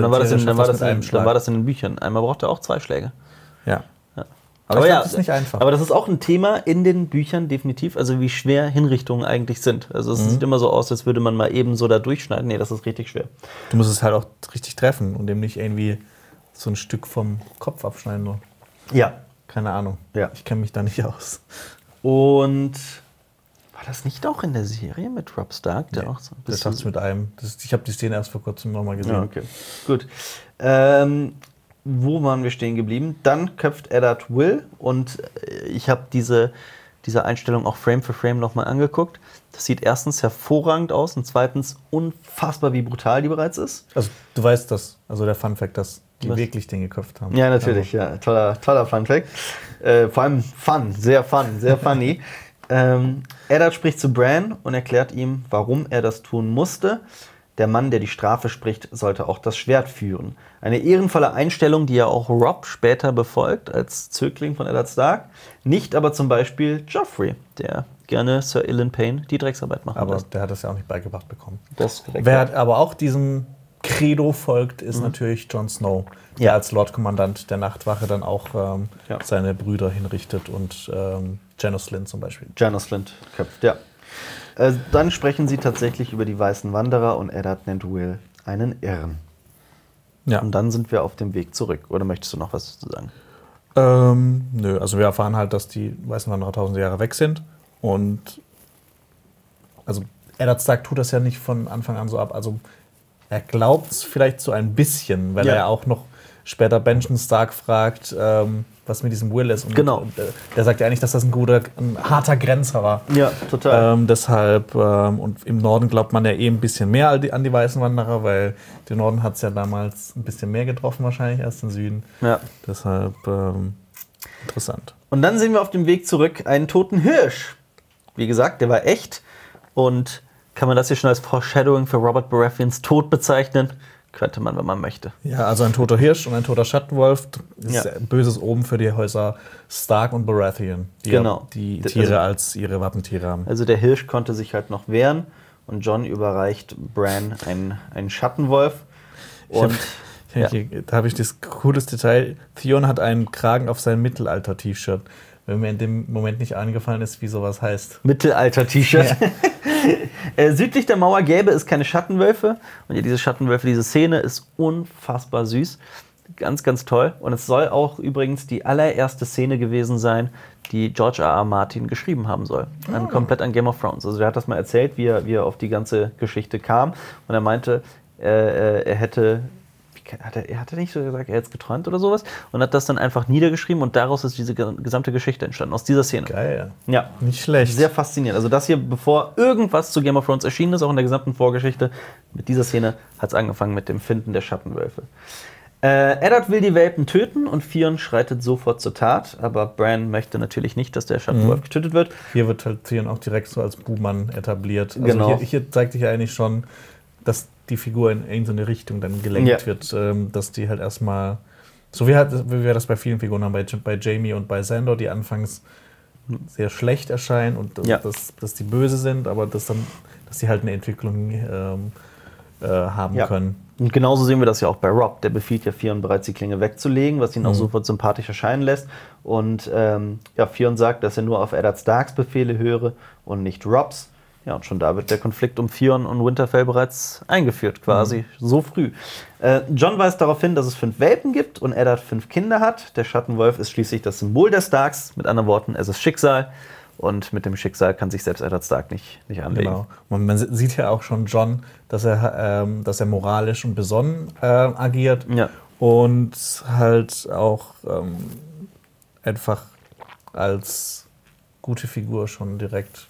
Also ich meine, das hatten wir ja schon letztes Mal so mit diesem Kick the Dog, äh, das Element beim Drehbuchschreiben. Ja. Theon ist ja quasi der, der die Schattenwölfe umbringen will. Ja. Und wird dann halt quasi, wer Tiere umbringt, vor allem Hunde oder Hundeartige, da ist ja beim Zuschauer immer direkt unten durch. Und genauso deswegen lieben wir auch Rob und John. Also einmal, weil sie sich natürlich immer wieder für Bran stark machen, für die Schwachen. Äh, genauso halt, also für den schwachen Bran, für den kleinen Bran und genauso halt auch hier für die Schattenwölfe. Und John sagt dann explizit, ich bin kein Stark. Stark. Jetzt sollte der Letzte auch gecheckt haben, dass äh, John ein Bastard ist. Ähm, ja, Eddard erlaubt es, äh, erlaubt, dass, dass, dass sie die Schattenwölfe behalten dürfen, aber natürlich nur, wenn sie sich selbst um die Schattenwölfe kümmern. Ja, und dann findet John seinen eigenen verlassenen, einsamen Welpen, der Albino ist. Unglaublich süße Szene. Geist. Und dann sind wir in Königsmund. Wir sehen eine Totale von King's Landing und das sieht so geil aus. Und das Ja. hatte ich auch mal ganz lange als Hintergrund übrigens. Der rote Bergfried ist wundervoll und der Schriftzug erklärt, dass es die Hauptstadt ist. Auch wieder so funny mit dem, mit dem Schriftzug. Glocken werden gespielt, Ja. die halt für den Tod von Glocken, fand ich wieder toll. Das Ja. hat mich wieder zurück an den Glockenplan äh, erinnert. an den Glockenplan von Tyrion. Staffel 8 oder was, ja. Ähm, Glocken werden gespielt und wir betreten den Thronraum. Äh, ja, ich habe Kerzen gezählt. Achso, Äh, ja, also, also, ich, ich habe gezählt, dass es alles so in siebenfacher Ausführung gibt. ja. Natürlich. Ähm, und da liegen, da liegen auch schon die sieben Öle bereit. Das, da bin ich mir nämlich nicht ganz sicher, ob Bist das nicht? so. Ähm, ich habe mich da auch ein bisschen mit beschäftigt. Also man sieht ja so sieben ähm, Gefäße. Man kann davon ausgehen, also es gibt in, in der Welt von Eis und Feuer gibt es sowas, das nennt sich die sieben Öle. Ähm, die werden aber bei der Namensgebung von Kindern, beim äh, ist ein Teil des Ritterschlags. Und äh, wird auch bei der Krönung eines Königs verwendet. Aber ich habe nicht, Nicht gelesen explizit, dass es bei Begräbnissen genau, äh, Ja, aber was soll wird. es sonst sein? Also es ist eh hundertprozentig gemeint. Es ist auf jeden Fall sieben. Ja. Wir sehen die schweigenden Schwestern, wir sehen viele Kerzen. Ja. Ähm, was interessant ist, dass äh, die, diese, wie, wie soll man sagen, wie nennt man das, wenn man so einen Toten so ausstellt? Ähm, die, Nicht, das ist ja nicht das Begräbnis, das ist ja. Open Casket meinst du? Genau. Da, das hat einen Namen. Ja, Ähm. ich weiß es nicht. Die Leichenschau. Ja, die, ja, keine Ahnung. Ja. Die, Ist es nicht Leichenschau? Oder ist das was anderes? dass die halt im Thronsaal stattfindet und nicht in der Septe von Baylor. Ja. Also das kann halt Ja, einerseits, ich, ich, vielleicht so aus produktionstechnischen Gründen sein, dass sie einfach noch die, nicht die Septe von Baylor hatten. Mhm. Oder es hat irgendeinen anderen Grund, den ich mir jetzt nicht erschließen kann. Ist das später mit Tywin nicht dann auch? Tywin ist, in der, Septe, ne? Ja. Das ist eine gute Frage. Vielleicht wollten sie einfach hier schon den, den Thronraum einführen. Genau. Ist. Und wir sehen über dem äh, Thron ein buntes Glasfenster und noch keine Symbole, die ja später eingeführt werden. Wie zum Beispiel als Cersei Königin ist, den Löwen der Lannister. Ja, Oder als Tommen Genau. der König ist, den siebenzackigen Stern oder sowas. ja, genau. Oder auch als er leer ist, wenn, wenn Daenerys und John da stehen in Staffel 8. Ja. Und ähm, als ich das also in der Mitte liegt John Aaron, als ich das erste Mal Game of Thrones gesehen habe, hat es lange gedauert, wirklich lange, bis ich verstanden habe, wie wichtig eigentlich dieser Tod dieser Figur für die gesamte Handlung ist. So, als ich die Ja. Serie zum ersten Mal gesehen habe, war ich immer noch beschäftigt damit, aha, das ist jetzt also die Hauptstadt, das ist der Thronsaal, was ist das für ein komischer Thron mit Schwertern und so weiter. Da habe ich halt nicht dran gedacht, ah, das ist John Aaron, das ist Hand, der hat Eddard Stark und Robert Baratheon großgezogen. Ja. Das waren halt nicht gerade die Gedanken, die ich hatte. Ähm, und so die Bedeutung, die Signifikanz dieses Todes habe ich erst mit den Büchern so richtig mit ihrer vollen Wucht verstanden. Und ich finde, wenn man nur die Serie guckt, dann wird das einem auch gar nicht so klar. Ähm, ich hole mal ein bisschen aus. John Aaron war einst der Protektor des Reiches im Osten, im grünen Tal. Dann half er Robert 16 Jahre lang, ab dem Jahr 283, also 15 Jahre lang. Was, Äh, was auch noch wichtig ist, ähm, er wurde eigentlich dazu aufgefordert, äh, Eddard Stark. Das dazu komme ich gleich. Ach so, okay. Ja. Also er, er half Robert 15 Jahre lang als Hand. Er galt als klug, besonnen und weise. Er selbst hatte keine Söhne, aber zog Eddard Stark und Robert Baratheon als Mündel auf und die beiden liebten den Mann wie einen echten Vater. Und das zeigt ja auch, wie sehr Eddard und Robert eigentlich zurückgehen, also wie lange sie sich schon kennen und lieben. Ähm, John Aaron heiratete später Lysa Tully, Caitlins Schwester, aber er hatte bereits zwei Frauen zuvor, nämlich Jane Royce, eine erste Frau, die mit einer totgeborenen Tochter im Kindsbett starb, und mit Rowena Aaron, die ebenfalls ohne ein Kind zu gebären verstarb. Und äh, ich fand es auch noch witzig, dass John und Eddard am selben Tag die beiden Tully-Schwestern geheiratet haben. Also es war so eine Doppelzeremonie. Und ja, einfach um die Allianz zu stärken. Genau, und, und äh, Roberts Rebellion begann eigentlich vor allem damit, dass, dass König Aerys John Aaron aufforderte, seine beiden Mündel zu ermorden. Nämlich Ja. Robert Baratheon und Eddard Stark. Und er weigerte sich. Genau, und hat dann stattdessen denen geholfen, ähm, jeweils zu fliehen. Genau. Und dann sehen wir oben Jamie, der zu Cersei kommt. Genau, ist schon alles sehr verschwörerisch. Genau. Ähm, genau, und dann Meine Güte, sehen die beiden frisch aus, dachte Ja. ich mir. Gott, vor allem, lebendig. vor allem Jamie mit diesem Mittelscheitel, glatt rasiert. Ja, und dieses Prince Charming. Prince Charming, dieses perfekte Gesicht und im Gegensatz zu anderen hat er auch immer so eine lupenreine Rüstung, also ein Mann, der sehr viel Wert auf sein Äußerliches legt.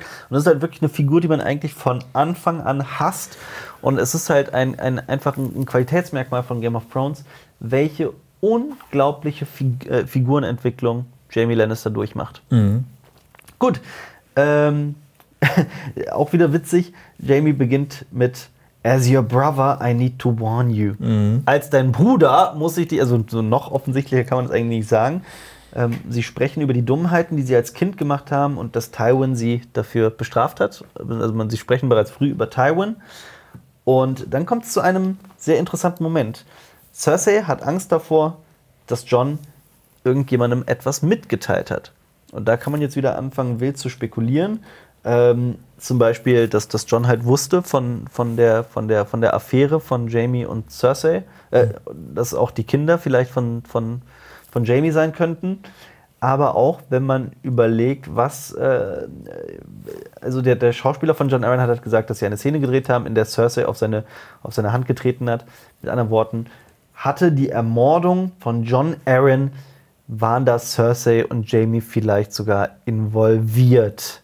Also es ist Also Äh, für mich war das immer so, ich habe mir das immer so erklärt, es geht auf, um das Geheimnis, Ja. dass halt Joffrey, Tommen und Myrcella nicht die Kinder sind von Robert Baratheon. Mhm. Dazu wird ja dann später noch, das findet ja auch noch Eddard raus mit dem Buch, das ja auch John Aaron gelesen hatte, mit den Haarfarben der verschiedenen Leute und wenn dann hier Vererbung und sowas eine Rolle spielt. Ähm, ich würde mir das so erklären, dass äh, Cersei einfach dann den Moment genutzt hat, als John Aaron dann vergiftet wurde und dann Ja. quasi so, sie wusste, es ist besser für sie, wenn er stirbt. Das ist, das ist, das Ja. ist definitiv so.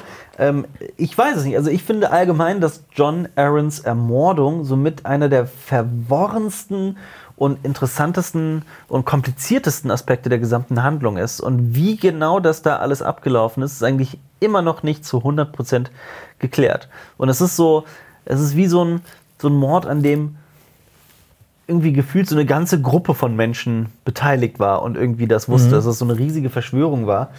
Auch Pycelle muss seine Finger, könnte seine Finger irgendwie im Spiel gehabt haben, denn es war angeblich ein Gift, das aus seiner Vorratskammer geklaut wurde Also oder, oder er es bereitgestellt hat. Das erfährt man in den Büchern.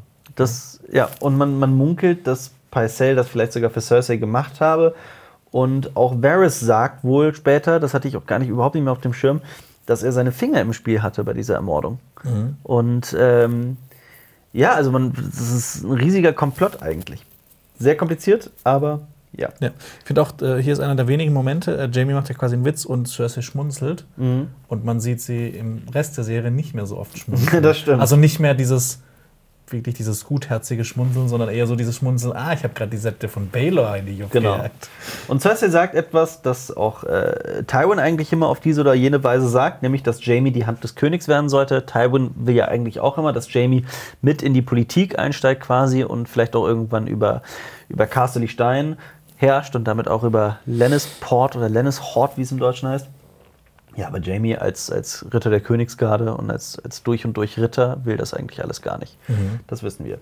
Und dann sind wir wieder in Winterfell und dort erscheint ein Rabe, der eine, der eine Botschaft an sich trägt. Tolles Detail. Ähm, die Caitlin Stark zu Eddard tragen möchte, denn ähm, Eddard ist im Götterhain, wo er Eis von der Hinrichtung reinigt und noch das Blut von Will abwäscht quasi.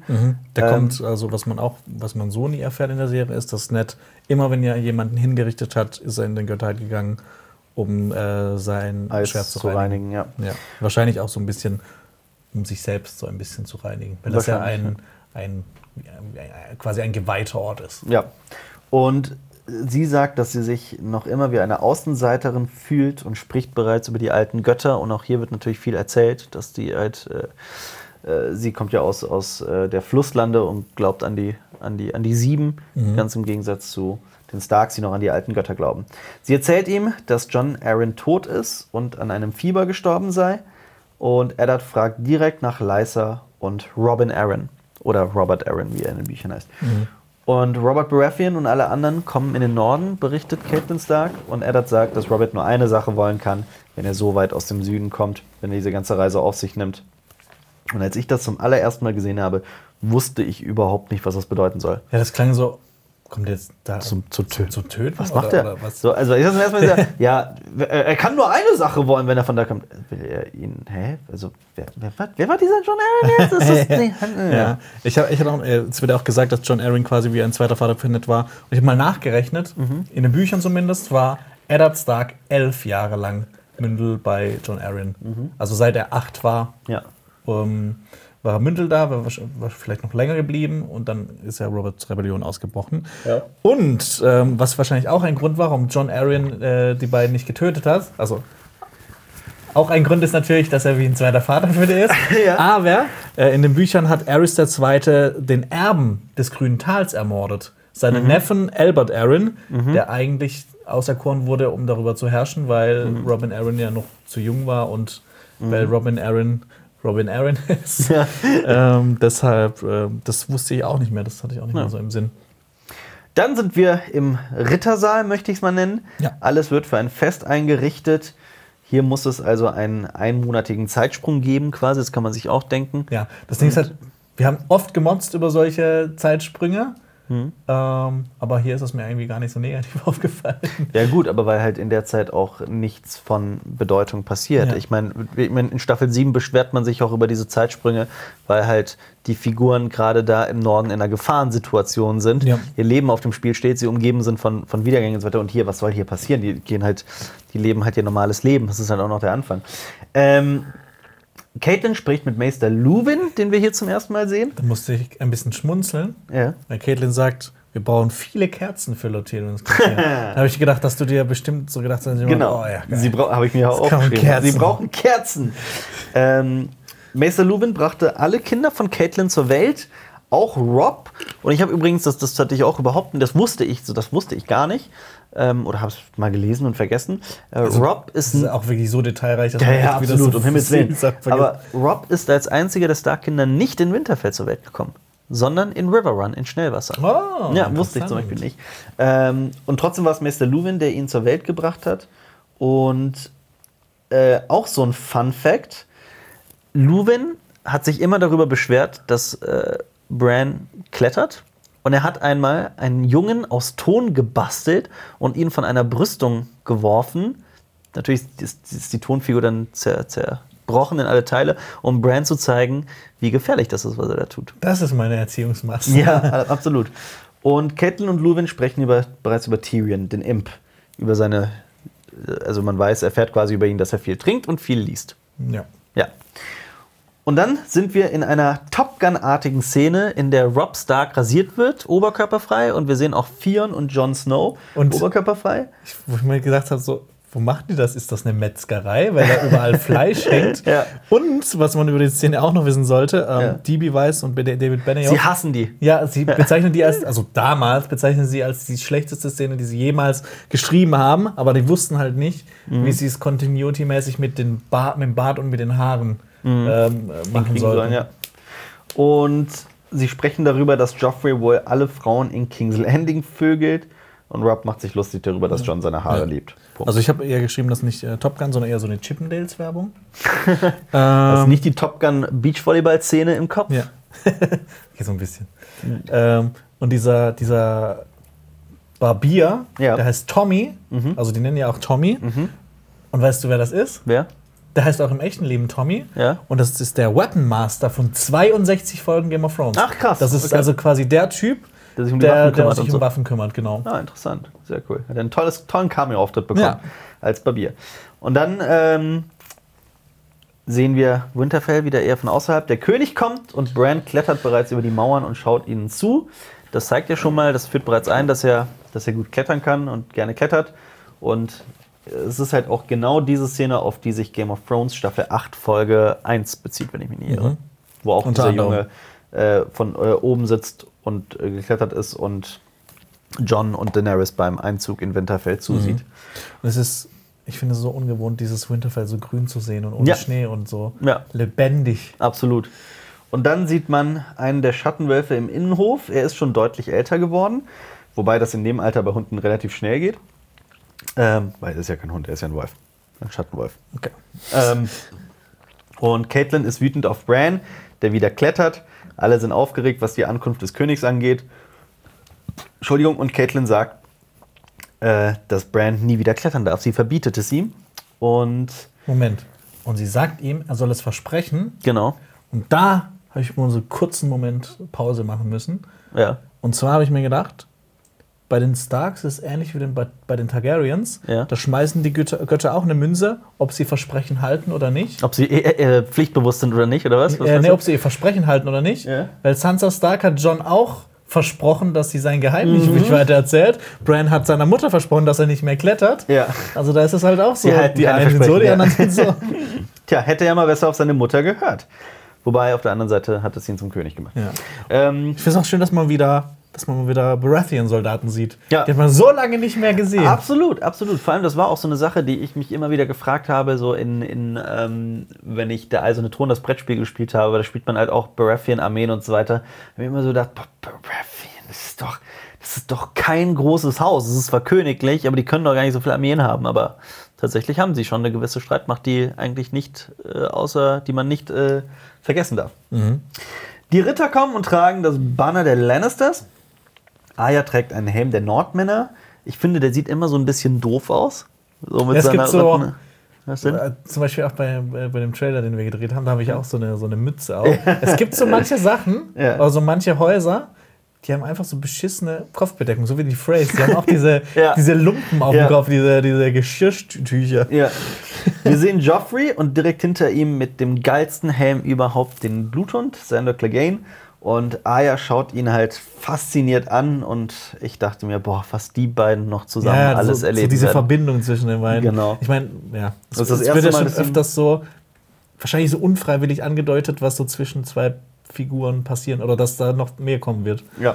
Und dann sehen wir die, eine legendäre Szene, die gesamte Stark-Familie in Reihe und Glied, bis auf Und Hodor! Hodor, genau. Äh, bis auf Arya, also Arya kommt ja später, aber ich sehe, ich lese mal vor, Bran und dann kommt später direkt neben ihn halt Arya, sie schiebt ihn dann ja auch noch zur Seite. Äh, Sansa, Rob, Eddard, Caitlin und Rickon und hinten dran sind Hodor, Jory Cassell, Fion und John. Und Caitlin fragt Sansa, wo ist deine Schwester? Auch so eher aus dem Off. Ähm, beziehungsweise, nee, nee, Quatsch, wo ist deine Schwester? Nicht im Off. Ich habe mich gerade hier verlesen. Äh, hier ist mir zum ersten Mal so aufgefallen, boah, wie oft die diese Familienverhältnisse die ganze Zeit ansprechen. Ja.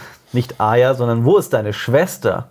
Wo ist deine Schwester Arya Stark? Das ist diese Kleine mit den braunen Haaren. Ja, wenn ich, äh, wenn ich ins Büro komme und Marius da sein sollte, aber nicht da ist, dann frage ich dich ja auch immer nicht, wo ist Marius, sondern wo ist unser Kollege? Wo ist unser Kollege Marius Stolz? Genau. Es ist, es ist unser Kollege, wo ist denn? Bla, bla, bla. Ihr wisst, was ich meine. Ähm, und dann gibt es einen Umschnitt in der, in, der, in der Totale und witzig fand ich, äh, Hodor und Jory stehen plötzlich ganz woanders. Oh, das ist mir nicht Das aufgefallen. ist mir aufgefallen. Also, es ist. Es ist eine absolute Kleinigkeit, das ist keine Kritik, das ist nur, ich fand es ganz witzig. Die haben Das, hat- also. das habe ich später auch noch bei der Hochzeit der Dothraki. Ja. Einer der Blutreiter Ja. hat zuerst das Schwert so in der Hand und dann lehnt er sich beim anderen drauf. Ah, okay. Vollkommen raus. Continuity, ja. Es ist wirklich unwatchable.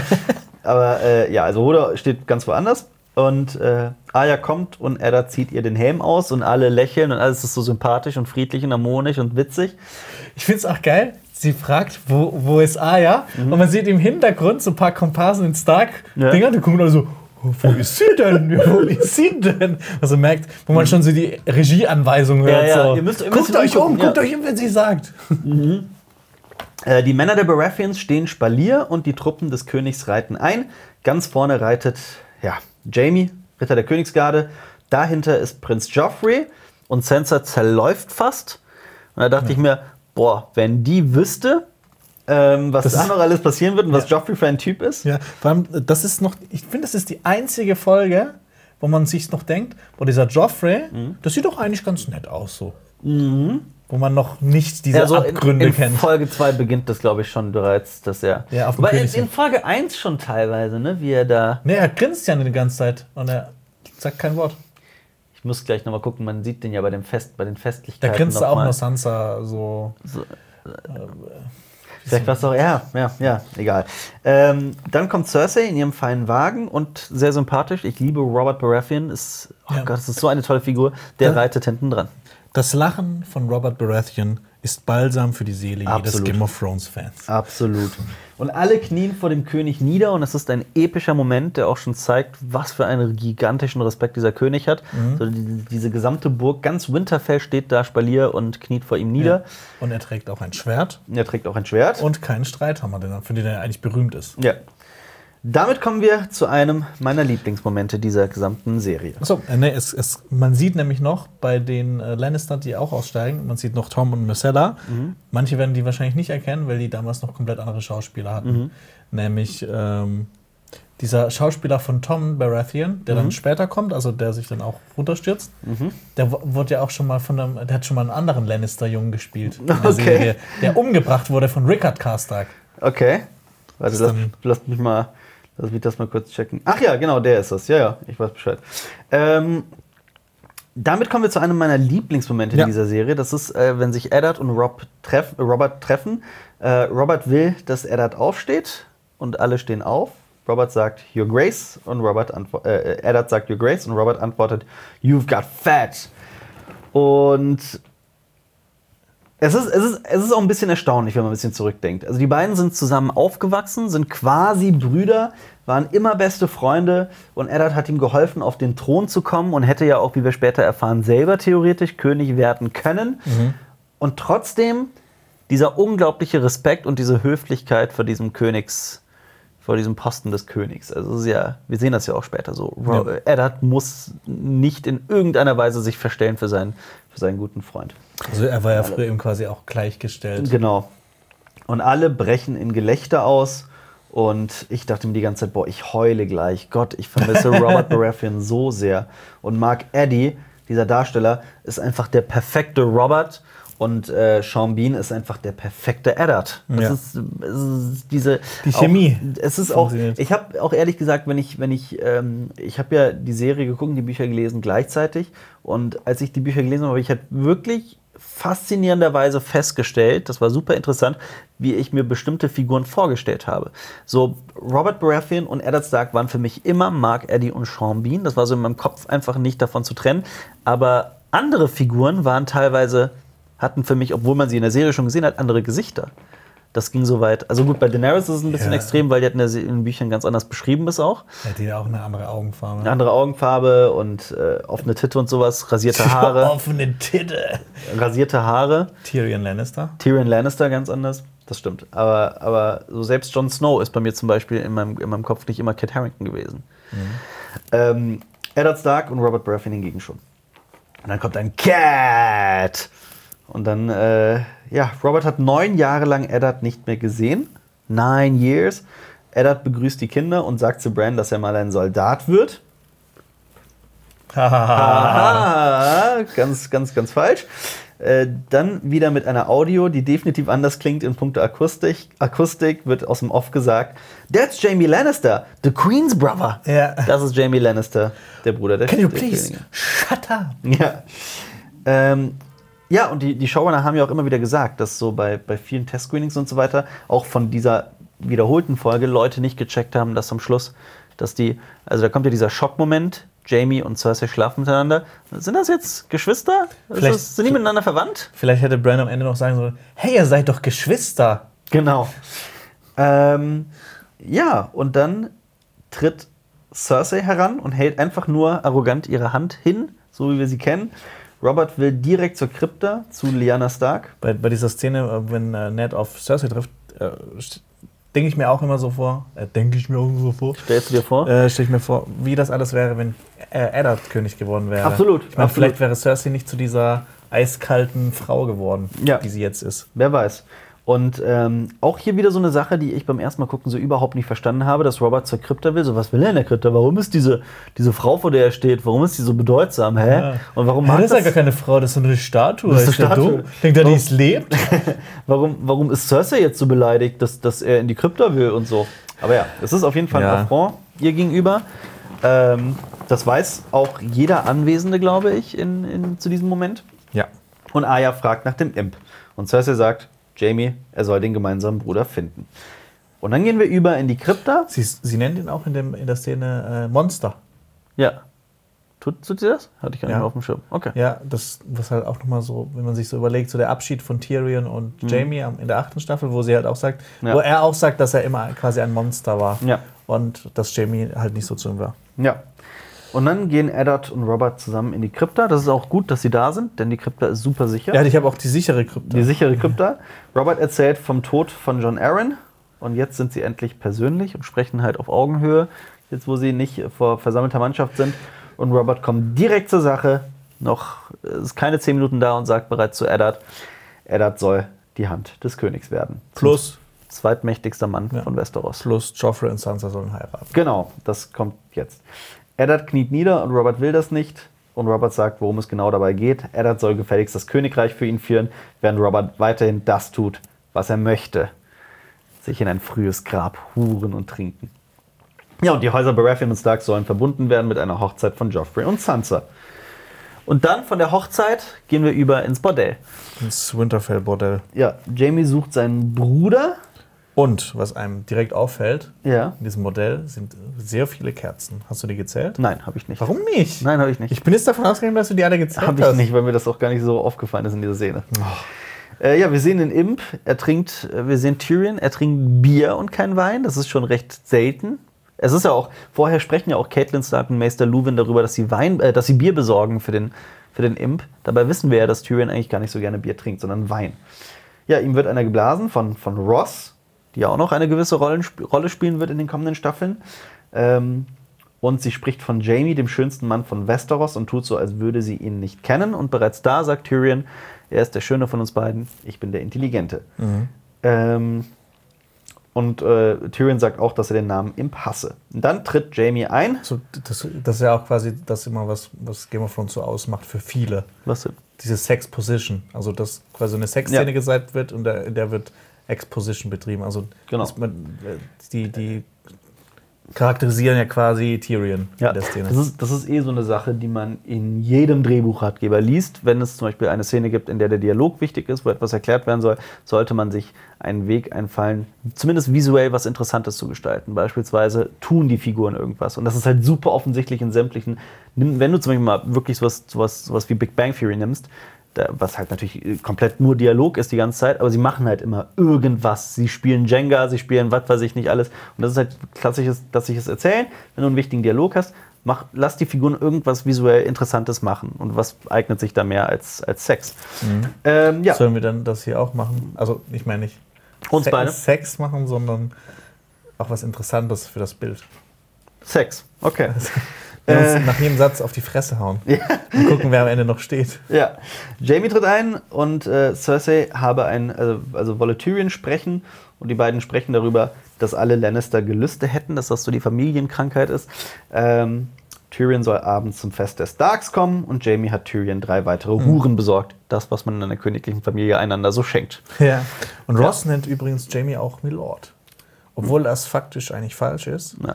weil er als Ritter der Königsgarde kein Land besitzen darf. Auf der, auf Also, der anderen Seite ist sie halt auch eine Prostituierte aus dem Ja, Fußvolk. also das ist halt die andere Erklärung, dass Ja. halt das einfache Volk nicht den Unterschied weiß. Ist wahrsch- ist ja auch so. Einfach mal jeden vorsichtshalber Milord nennt. Genau. Und dann sind wir in der, wieder in der Krypta und Robert legt eine Feder in Lyanna Starks Hände und wir sehen das Gesicht der Statue. Und ich finde das sehr witzig, weil ich meine, mittlerweile wissen wir ja genau, wie Lyanna Stark aussieht. Und das Gesicht sieht ihr halt nicht mal ansatzweise ähnlich. Nee. Und ich habe mir halt, muss ich halt vorstellen, wie Robert, Robert da so steht. Also, ist das sicher Lyanna Stark? War das nicht auch vor kurzem irgendwas mit so einer Ronaldo-Statue? Die, oder von irgendeinem Fußballer sowas gemacht wurde, die Meinst- so hässlich war, dass sie neu gemacht wurde und das neue sah auch noch du, nicht das, aus wie er. hast du das jetzt erst mitbekommen? Nee, nee, aber ich, von einer Weile habe ich ja gesagt. Ja, ja, das. korrekt. aber das, war, das, das war Ronaldo, Das oder? war Ronaldo, Und diese, diese Statue sah so scheiße aus. Diese hast du nie gesehen? Doch, ich habe die gesehen. Äh, die und die haben, dann, die haben die nochmal neu gemacht und die sah auch nicht viel besser aus. Die Nee, so, doch, doch, doch. Die neue Statue Ja? sieht, sieht okay aus. Aber diese, diese erste Statue war tatsächlich, also atemberaubend hässlich. atemberaubend hässlich. Ja. ähm, ja, Robert liebte Lyanna Stark sehr und er will, dass ihre Leiche draußen im Freien begraben wird und nicht in einer Krypta. Und er sagt, in meinen Träumen töte ich ihn jede Nacht. Und als, als Neuling, als Zuschauer wissen wir überhaupt nicht eigentlich, was da passiert ist. Wir erfahren nur, okay, gut, da ist irgendwie die Schwester von Eddard. Robert hat sie geliebt und irgendjemand hat irgendwas mit ihr gemacht. Dieser irgendjemand ist Johns Vater, Rhaegar Targaryen.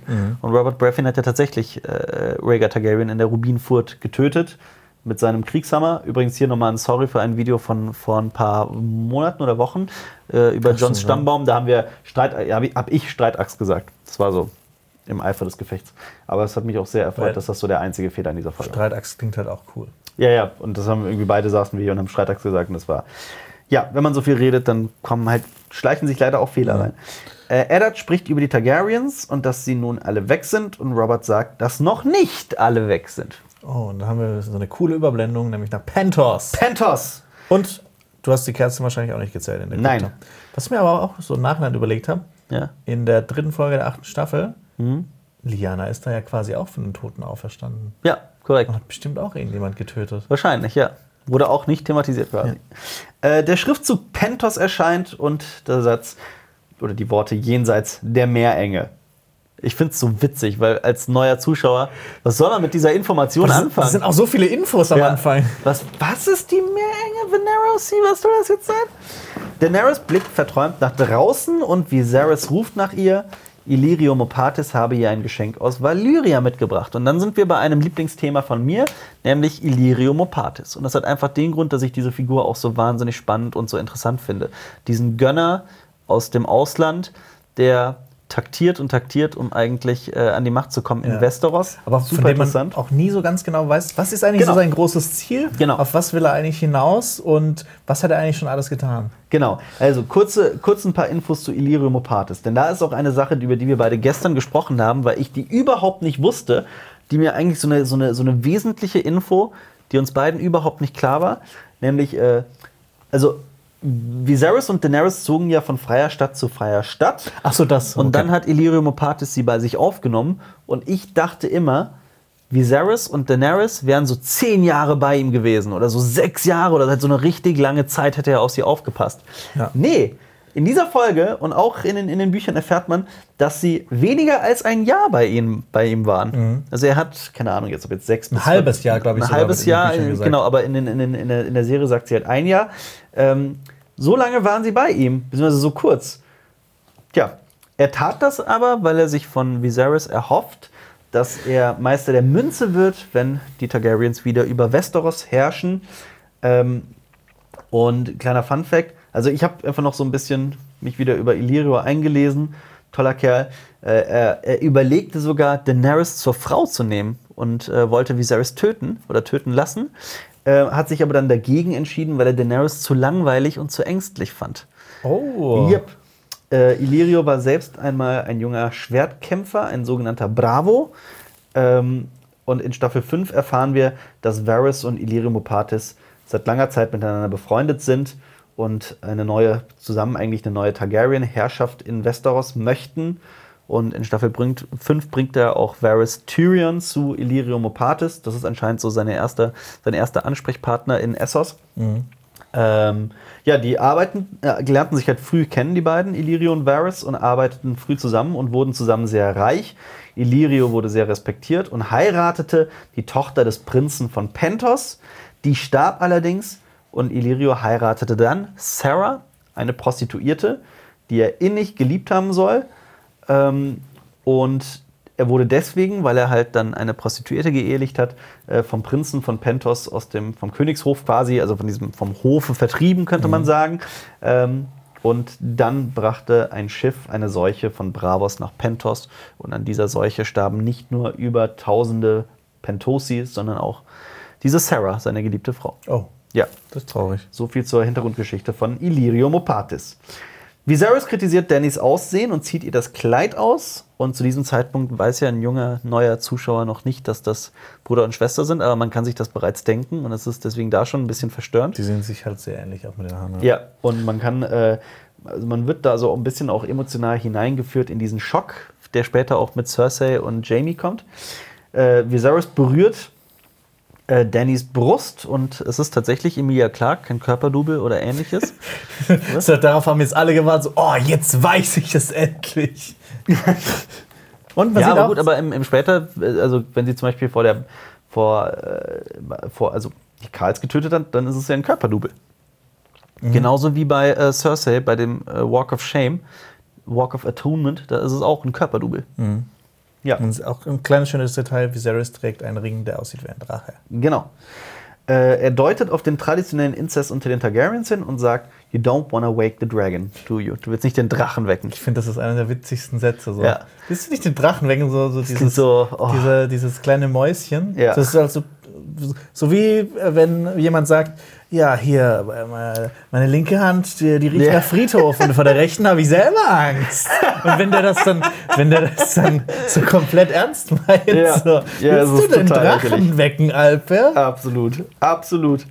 Ähm, und dann betritt Danny ein kochendes und extrem heißes Bad. Eine Sklavin warnt sie sogar noch, aber Danny weiß schon da, dass sie eine besondere Verbindung zu Feuer Ja. hat, zur Hitze, zu Wärme. Es, es wird ja quasi da auch schon so leicht etabliert, dass Genau. sie ein bisschen feuerfester ist. Genau. Was dann über die Staffel immer weiter etabliert wird, also noch mit den Dracheneiern, wenn die so glühend heiß sind und sie sie anfasst und dann am Ende Ja. natürlich im Scheiterhaufen. Und dann Nicht sind wir in Illyrios Garten. Und dort sehen wir eine Delegation von, von, Adel, von, von edlen Männern von Pentos und unter anderem das ist mir noch nie so aufgefallen, oberkörperfreie Wachen. Sind sie, hast du die gesehen? Die sehen so komisch aus. Bin mir gar nicht sicher. Das ist, oh Gott, ich müsste die Szene nochmal zeigen. Das ist, das ist ein bisschen homoerotisch. Ähm, die Dothraki reiten heran, beziehungsweise also Karl Drogo und seine drei Blutreiter. Illyrio stellt die beiden vor, natürlich auch für den Zuschauer, also nicht nur für Karl Drogo oder für die Anwesenden. Ähm, Viserys spricht über das lange Haar von Karl Drogo, nämlich, dass die Haare nur abgeschnitten werden, wenn Dothraki einen Kampf verlieren, damit jeder die Schande sehen kann. Das war zu einer Zeit, als die Rolle, also als die Kultur der Dothraki noch eine Rolle spielte. ähm, ja, wir erfahren, was hier vor sich geht. Daenerys wird an Karl Drogo verkauft für eine Armee. Das Ja. hat natürlich etwas völlig Abstoßendes und Verwerfliches, wie dieser Mann, seine Schwester, dieses naive, nicht naiv, naiv ist vielleicht das falsche Wort, aber dieses ängst- Unschuldige. unschuldige ängstliche Mädchen an einen wilden Riesen verkauft. Dieses hilflose Kind. Und ja, Ich, ich finde es auch noch mal so, mit was ich mich auch so noch, wo ich noch nie so rüber, äh, richtig drüber nachgedacht habe, was für ein crazy Motherfucker eigentlich Illyrio Mopatis ist, ja, der eine Hochzeit zwischen einem äh, Targaryen Ja. und dem mächtigsten Karl in Essos Ja. arrangiert. ja. Was? Krasser Wie? Scheiß, auf jeden Fall, ja. Wie? Ja, definitiv. Äh, und Khal Drogo reitet erstmal weg.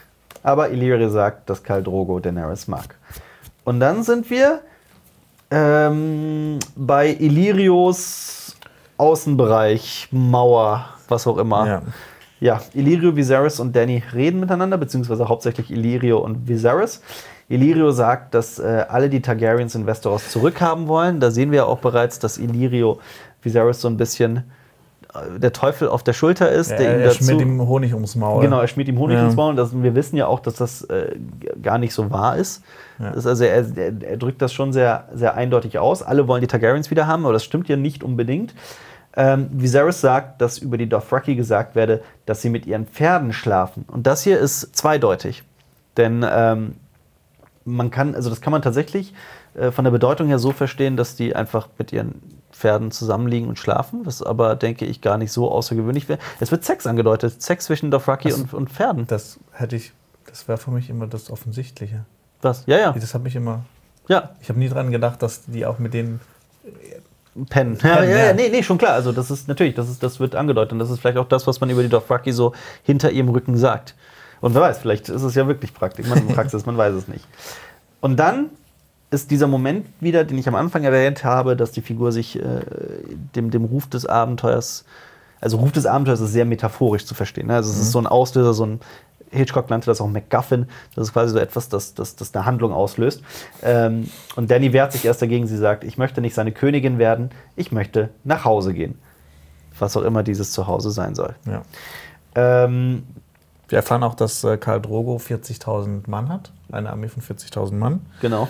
Ähm, Aber dieser Satz ist, finde ich, den, den, der ist, den könnte man sich ein.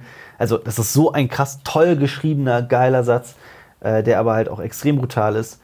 I would let his whole tribe fuck you, all 40,000 men and their horses too, if that's what it took. ja. Also, es ist so ein Satz, den man einfach nur. Wow. Ja. Punkt. Das ist, äh, wenn man sich noch in den vorherigen Szenen so gedacht hat, so Viserys ja vielleicht, vielleicht hat er noch irgendwas Gutes in sich, Ja. dann äh, ist es mit diesem Satz beendet worden. würde seinen ganzen Stamm, dich, meine kleine Schwester, ficken lassen, alle seine 40.000 Männer und ihre Pferde, wenn das nötig sein sollte. Also wenn das, wenn das das ist, was nötig ist. Dann sind wir in Caitlins Gemächern, in Caitlins und, Oder in- und, in und Sansas Gemächer? Nee, das sind, es, Also, ist, es ist nämlich das, dasselbe, derselbe Raum, in dem später Caitlin und Eddard liegen. aber das Ding ist, dass sie vielleicht kein Budget hatten für noch einen weiteren Raum. Also glaubst du, alle Das schlafen nacheinander in diesem Bett oder das was? ist meine Fantheorie, nur andere Einstellungen, eine Kameraeinstellung. Es ist, aber, es ist aber tatsächlich so. Also hier sieht man äh, diese, diese Kerzen und so weiter rechts und es ist dann derselbe Raum, nur halt so aus einem anderen Winkel gefilmt. Später. Siehst du, also ist das Sansas gemacht. Ist auch vollkommen wurscht. Nein, das ist wichtig. Ich glaube eher, es ist Caitlin, so ist ja auch egal. Äh, Caitlin kämmt Sansa die Haare und Sansa sorgt sich darum, ob Joffrey sie schön finden wird oder nicht. ja, hier ist sie halt noch super oberflächlich und naiv und Ja. Ja. Es ist, also sie ist unausstehlich, sagen wir es so. Und in den Büchern ist es sogar wirklich lange Zeit so, dass Sansa so eine richtige Hassfigur ist, die einem nur auf den Sack geht. Aber auch sie macht da eine gewisse Entwicklung durch. Vor allem, sie, sie bettelt jetzt ja auch bei ihrer Mutter so, bitte lass äh, Ed, also der, mein Papa sagen, dass Nach sie Süden Joffrey gehen, ja. heiraten kann. Das ist eine Und- Welt, die sie sich erträumt. Ja. Dies, dieser Hof und dieser Reichtum und Diesen dieser. edlen Ritter Ja. und keine Ahnung, irgendwelche spannenden Geschichten. Und man merkt auch schon, so, dass Caitlin so, so ein bisschen vom Glauben abfällt, wenn, wenn sie Ja. ihre Tochter so reden hört. Aber Sansa hat auch nicht ganz Unrecht. Caitlin hat ebenfalls ihr Zuhause verlassen und ist äh, von Schnellwasser weg und ist in den Norden gereist. Und wir erfahren das ja auch vorher. Sie sagt ja, sie fühlt sich immer noch wie eine Außenseiterin. Von daher, auch hier wird bereits angedeutet, dass Eddard, der eigentlich nicht in den Süden möchte, vielleicht einknicken wird. Und ähm, nettes Detail in der Szene ist auch, man sieht nicht nur Kerzen, sondern man sieht auch richtig lange heruntergetropften Kerzenwachs, so als seien da schon tausende Kerzen an der Stelle verbrannt. Und wir wissen also auch, wie man sowas gut hinbekommt. Wie denn? Was Mit denn? einem kleinen Brenner. Ach ja, stimmt. Das Ja. haben wir ja bei unserem Dreh gelernt. Genau. Dann sind wir im Rittersaal. Die Festlichkeiten haben begonnen. Wir sehen König Robert, der nicht an der Tafel sitzt, sondern mittendrin ist. Er ist ein Mann des Volkes. Er feiert gerne. Und er begrapscht die Er Barfrau. begrapscht und tanzt mit der Schank, Schankfrau.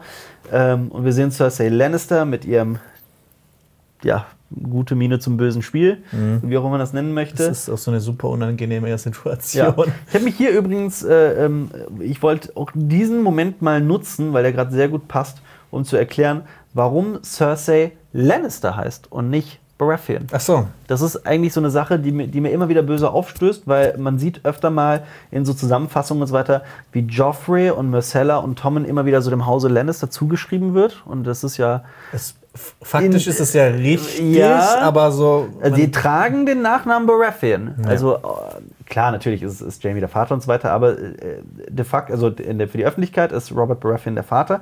Und der Grund, warum Caitlin zum Beispiel nicht Caitlin Tully heißt, sondern Caitlin Stark ist, man, man übernimmt als Frau den Nachnamen des Mannes, nicht allerdings bei einer königlichen Familie.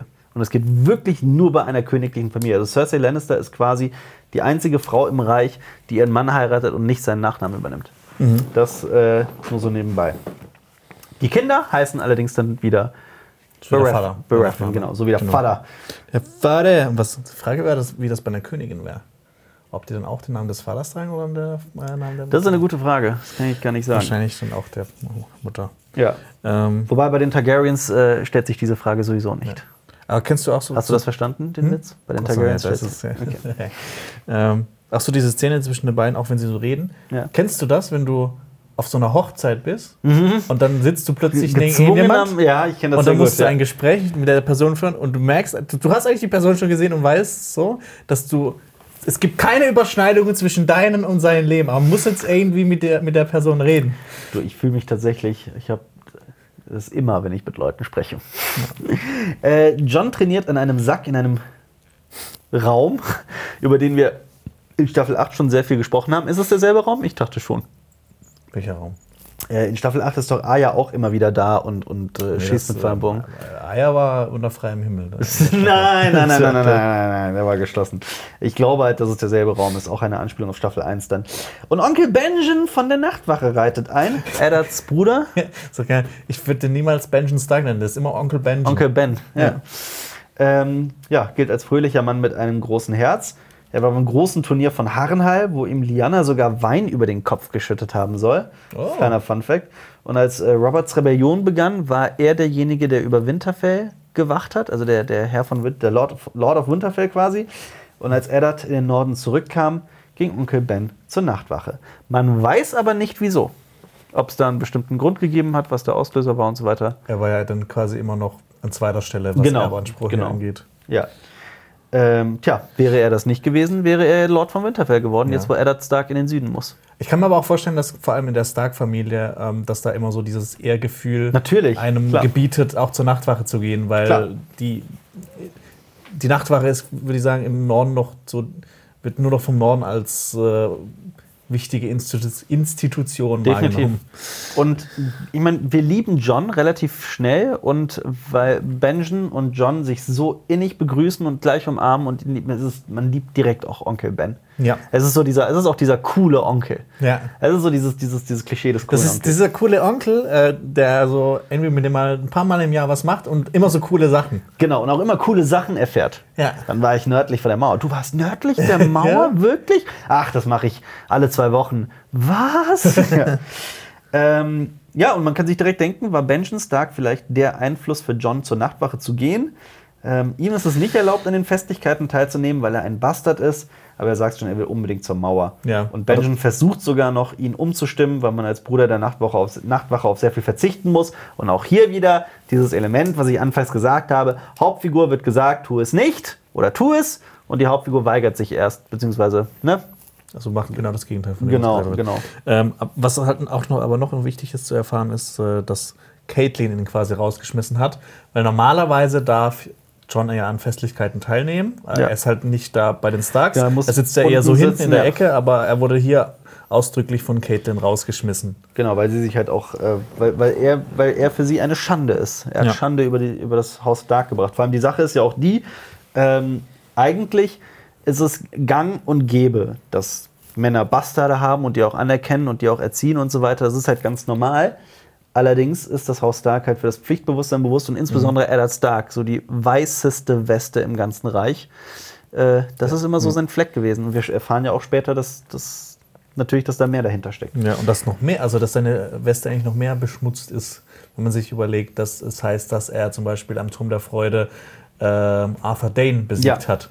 Ja, Ähm, Beziehungsweise auch weniger, weil es halt nicht sein Bastard ist. Ne? Also Ja. es ist halt alles ein bisschen. Die Realität ist immer verworrener als. Ja, also Ja. das Ding ist ja auch, dass umso weiter man in den Süden kommt, umso anerkannter sind ja, also umso Bastarde, angesehener sind ja. Bastarde. Und in Dorn ist es ja dann richtig.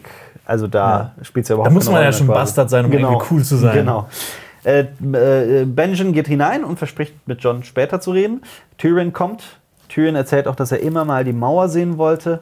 Und dann sagt Jon Snow, also einfach nur um das nochmal zu erklären, You're Tyrion Lannister, the Queen's brother. Mhm. Du bist der Bruder der Königin. Und dann sagt Tyrion, und du, du bist Ned Starks Bastard. Ähm, und man sieht auch direkt, John hasst es, Bastard genannt zu werden. Das ist so sein Wunderpunkt. Und Tyrion empfiehlt ihm, seine Schwäche als Rüstung zu tragen. Ja. Vor allem, man denkt sich so am Anfang so bei Tyrion, ähm, auch so im Bordell und so, Mhm. ja, das ist schon irgendwie interessant, aber irgendwas, dieser, diese, diese Figur ist irgendwie so ein bisschen, man weiß noch nicht so Genau. ganz. Aber Genau. hier gibt er dann quasi so einen Tipp, er soll sein Bastardtum als Rüstung tragen. Ja. Und da merkt man schon, dieser Mann, Der Der ist ziemlich schlau. Der ist auf jeden Fall sehr schlau, ja. Ja. Und wir sind dann zurück im Rittersaal und die Feierlichkeiten gehen weiter. und natürlich noch der wichtige Satz, alle Zwerge sind Bastarde in den Augen ihrer Väter. Ein ganz wichtiger Satz. Und Benjen geht zu Eddard. Sie sprechen über Will und Ben verteidigt Will und sagt ihm, dass er halt ein ganz toller äh, Dings war. Ganz toller Grenzgänger. Und dann äh, fasst er die ganze Handlung quasi nochmal zusammen, damit der Zuschauer das auch mal versteht. Schattenwölfe südlich der Mauer, weiße Wanderer, Eddard wird zur Hand. Das sind verrückte Zeiten. Und dann dachte ich mir aber auch, also woher weiß äh, ähm, äh, Benjen das zum Beispiel? Da muss ihm Ned wahrscheinlich einen langen Brief geschickt haben. Und äh, ja, Hast du diesen Brief niedergeschrieben? Hast du wieder dir die Mühe gegeben? nein, habe ich nicht. Okay. Yo, Benjen, hier ist die Sache. Hier ist the Dillio. Äh, egal. Äh, Rob umarmt Onkel Ben und Eddard umarmt die Schankfrau. Hä? Robert umarmt die. Robert umarmt die Schankfrau, nicht Eddard. Eddard. Oh mein Gott, ich habe Eddard geschrieben, aber ich Eddard, nicht Robert. geh- rennt ganz schnell weg von Benjamin und war die Schankfrau, damit Robert sie ihm nicht klauen kann. Ja, und wir sehen, den, den äh, Catelyn versucht Smalltalk mit Cersei zu führen. Es ist Cerseis erstes Mal im Norden. Sansa geht zu Cersei und Sansa sagt ihr, dass sie 13 ist und Cersei spricht offen am Tisch über Sansas Periode. Ja. Und sie nennt sie auch kleine Taube. Genau, Little Dove. Und ähm, für Cersei ist es ja auch, äh, ist es ja auch bezeichnend, dass sie, also ich meine, bis auf Jamie war für Cersei Sexualität auch immer verbunden mit Fortpflanzung. Und das ist halt auch so typisch Lannister. Es geht immer um die Familie, es geht immer darum, seine, seine Linie zu stärken und so weiter. Es ist ja auch hier bereits ganz, ganz typisch Cersei. Ähm, und sie sagt, so eine Schönheit sollte nicht im Norden versteckt bleiben. Und Caitlin sieht so langsam, wie ihre Familie auseinanderbricht. Wie Sansa eine, eine Baratheon wird, bis Schrägstrich Lannister quasi, wie äh, Eddard in den Süden soll, wie er dann Arya auch noch mitnehmen wird, wie Jon zur Nachtwache geht und so weiter und so fort. Die Familie bricht auseinander. Joffrey geiert Sansa an und es kommt zu einem weiteren Aufeinandertreffen, das einem beim ersten Mal zusehen so gar nicht Ja. bewusst ist, wie brisant das eigentlich Ja, ist. ich, ich habe genommen, das ist ein sehr geschichtsträchtiges Aufeinandertreffen, weil es ja auch quasi ein Callback zu einer Sache ist, die man in der ersten Folge noch gar nicht so richtig Überhaupt erfährt. nicht. Jamie trifft nämlich auf Eddard Stark. Eddard will gar nicht mit Jamie sprechen, aber Jamie stellt sich ihm in den Weg. Und das macht sogar auf mehreren Ebenen Sinn. Also die beiden hassen sich ja. Ähm, es ist zum einen, weil Eddard ist, wie gesagt, ein völlig ehrenhafter Mann, der deswegen auch nicht unbedingt beliebt war. Also viele hassten ihn auch, weil er quasi seine, sein, sein Pflichtbewusstsein und seine Ehre wie ein Schild immer um sich herum getragen hat. Und er verurteilte ja auch ständig jeden um sich herum. Und so hatte er viele Feinde im Reich. Und Jamie ist ja auch jemand, der ähm, eigentlich sollte Eddard, könnte er ihn ja mögen, denn, denn äh, König Aerys hat einst ähm, Eddards Bruder und Eddards Vater hinrichten lassen auf eine sehr brutale Art und Weise. Und Jamie hat diesen Mann, den Mörder seiner Familie, quasi umgebracht. Und deswegen könnte man meinen, dass er, dass er das eigentlich mögen könnte. Aber für Eddard überwiegt halt, dass Ja. Jamie seinen, seinen, seinen Schwur gebrochen hat, als Ritter der Königsgarde auf seinen König zu, zu Ja. achten. Äh, Es, es wird ja auch gesagt, äh, also Jamie sagt irgendwann später, äh, ich glaube in der Szene mit Brienne im Bad, ähm, dass ähm, Eddard Stark in den Thronsaal reinkam, als Aerys II. tot war und, ihn direkt schon verurteilt hatte. Also, Genau. also dass Jamie überhaupt nichts mehr sagen hätte können. Genau. Ähm, saß, Jamie, Jamie saß da sogar auf dem Thron, glaube ich. Genau. Ja. Du, du hast ja auch gesagt, dass ähm, er eigentlich ihm dankbar sein dürfte, weil er quasi seinen Vater und seinen Bruder gerecht hat. Ja. Aber auch noch zusätzlich, weil er ja die ganze Bevölkerung vom Königsmund Ja, absolut. gerettet ja, hat. genau. Und das weiß halt einfach keiner. Eigentlich. Mhm. könnten, wie gesagt, die könnten gute Freunde sein. Ähm, und Aber Eddards Dickkopf und Eddards Pflichtbewusstsein steht dem halt auch tatsächlich im Weg. Und es Genau. ist halt, es ist halt nicht nur, Eddard ist halt eine nicht nur tolle, reine, gute Figur, sondern eine sehr komplexe Figur. Ja. Denn es ist ja auch, es ist ja auch so, ein- so ein Running Gag von wegen, warum erzählt Eddard Cersei, dass er das weiß und so weiter in Staffel 1 und äh, viele nennen das dumm, aber es ist halt dieses unendliche Pflichtgefühl, dieses Pflichtbewusstsein, das, das, Mhm. das, das eben ihm nicht nur zugutekommt. Ja.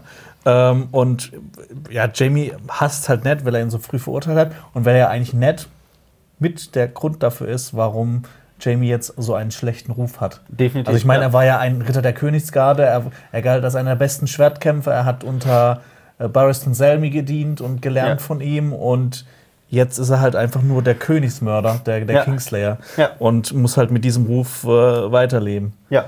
Und wie, sagt, wie, wie sagt man? Was? So mit, mit Ruf. Also wenn man schon mal einen Ruf hat, Achso, der, der ist der Ruf erstmal ruiniert, lebt es sich ganz ungeniert, oder was meinst du? so ähnlich, aber. Aber die beiden, die beiden sagen ja auch, also Jamie erhofft sich ja einen, in einem Turnier einen Kampf gegen äh, Eddard, aber Eddard sagt, dass er niemals für den Spaß oder für die Show kämpft. Und dann sehen wir halt den Kram mit Aya. Aya bewirft Sansa mit Essen. Rob lacht, aber Caitlin sagt ihm, er soll Aya zu Bett bringen. Und dann sind wir wieder in Caitlins Gemächern, also in Eddards und Caitlins ja, Gemächern. die beiden kuscheln. Es ist ein anderer Winkel, aber es gibt, es gibt so viele Kerzen. Ja, sau viele Kerzen. Sie ist Eddard- immer noch nicht gezählt. Eddard sagt, dass er als Nordmann nicht in den Süden möchte, aber sein Pflichtbewusstsein zwingt ihn dazu. Hier äh, äh, musste ich auch sehr an, an, an Caitlin Stark denken und ihre Geschichte. Ähm, die habe ich mir auch noch mal notiert. Also die Background-Story von Caitlin. Denn, äh, wie gesagt, in den Büchern, ich muss immer, bei dieser Szene in letzter Zeit muss ich immer wieder daran denken, dass ich, äh, ich will jetzt eigentlich den Comic lesen zu Game of Thrones, beziehungsweise auch äh, das, das Two Swords, den Two Swords Comic von, von Heckenritter. Ähm, man sieht Caitlin Stark halt in dieser Szene so nackt. Und sie hat so Pornodarstellerinnen-Titten. Und seitdem muss ich immer wieder lachen, wenn ich das mit der Serie vergleiche, weil das Ganze ein bisschen gemäßigter ist. ähm, also Caitlin hatte zwei Brüder, die aber jung verstorben sind. Ansonsten kennt man ihre anderen beiden Geschwister. Einmal Edmund Tully, den jüngeren Bruder, und auch Lysa Tully, die jüngere Schwester. Ähm, Caitlin wuchs als Tully in, in Schnellwasser auf und Caitlin und Lysa kannten bereits früh Peter Baelish. Und das ist so diese, diese, diese klassische Dreiecksbeziehung. Ähm, Peter Baelish war unsterblich verliebt in Caitlin Stark, äh, Caitlin Tully und äh, Caitlin aber nicht in Peter Baelish. Dafür war Lysa halt unsterblich verliebt in Peter Baelish. Und ähm, Einmal verirrten sich Lysa und äh, Caitlin und wären sogar um ein Haar gestorben, aber Peter Baelish hat beiden das Leben gerettet. Er war derjenige, der die beiden gefunden hat. Ähm, dann wurde Caitlyn ja eigentlich mit Brandon Stark verlobt, mit dem Bruder von Eddard. Wenn man sich das so wieder überlegen kann, Mhm. wenn, wenn er sie gerettet hat, war das schon wieder so ein Plan von ihm oder weißt du? Ja, ja, klar, natürlich. er echt ja. der Creep von nebenan ist. Das stimmt.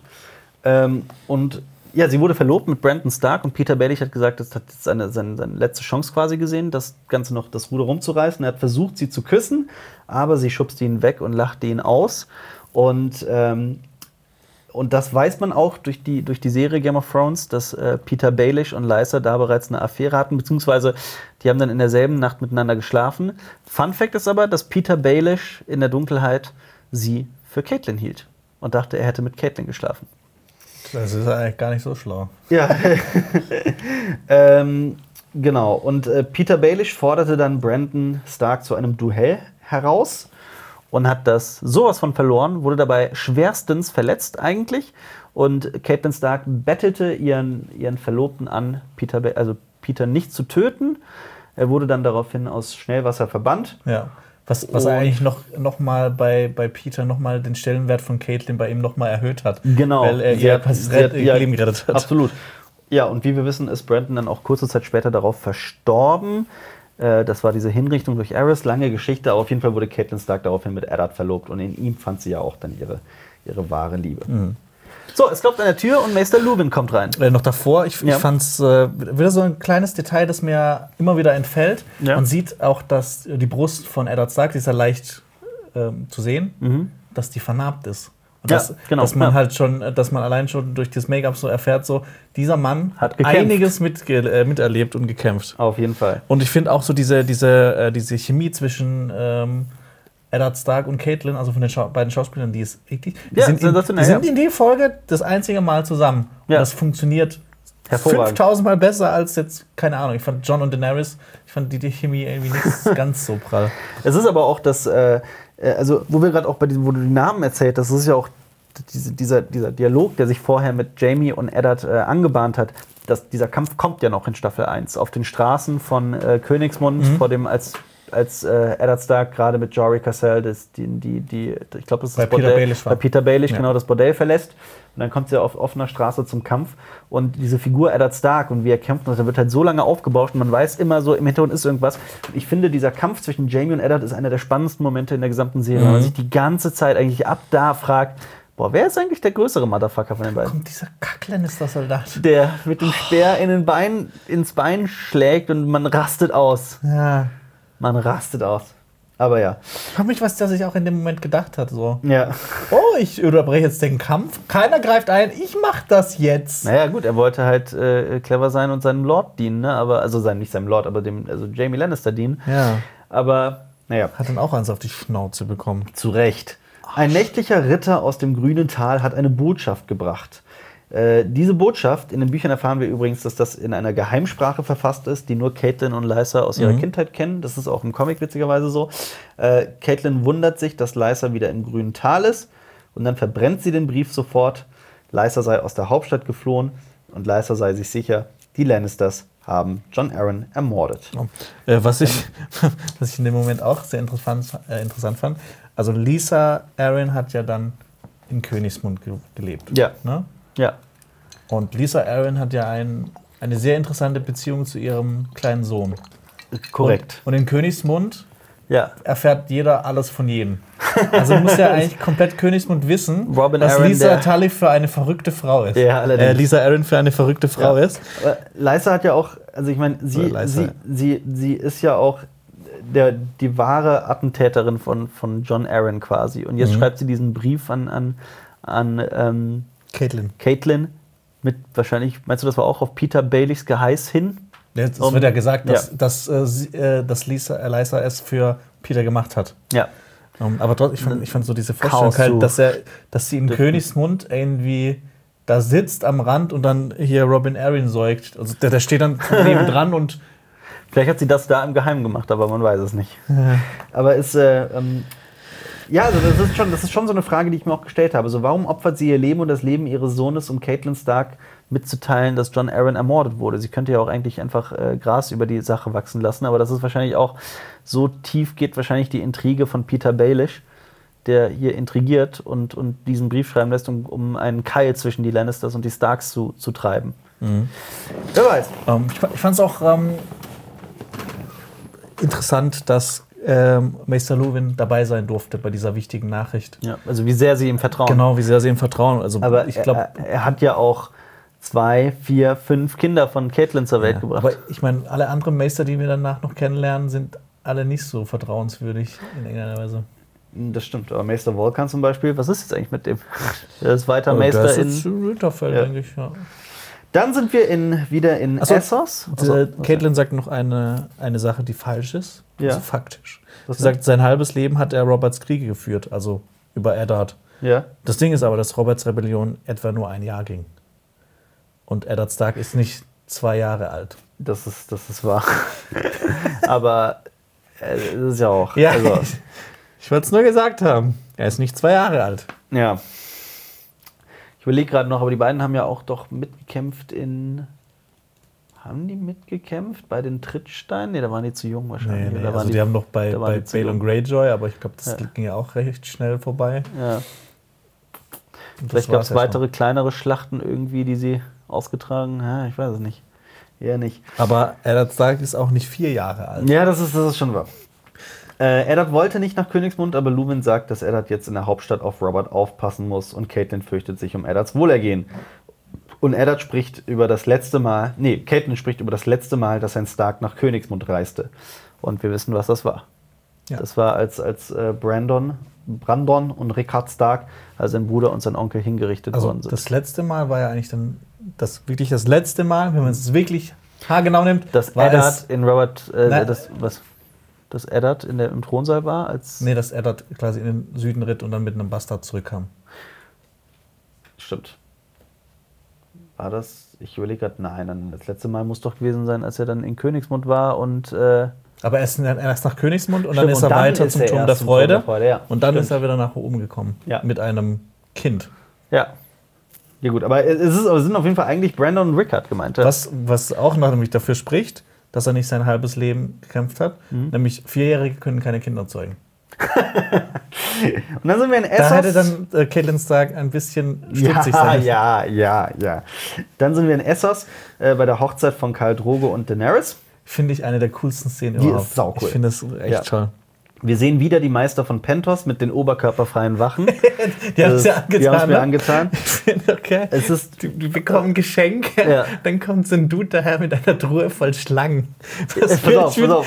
Stell dir vor, dann auf deiner Hochzeit kriegst du Schlangen geschenkt. Ja. Das ist so. Ja, der- der- der- Ich fand das auch so, der erste bringt, was ist da drin, so, so Münzen und sowas, Ja. ne? also ein bisschen Reichtümer. Und dann kommt ein Typ mit Schlangen.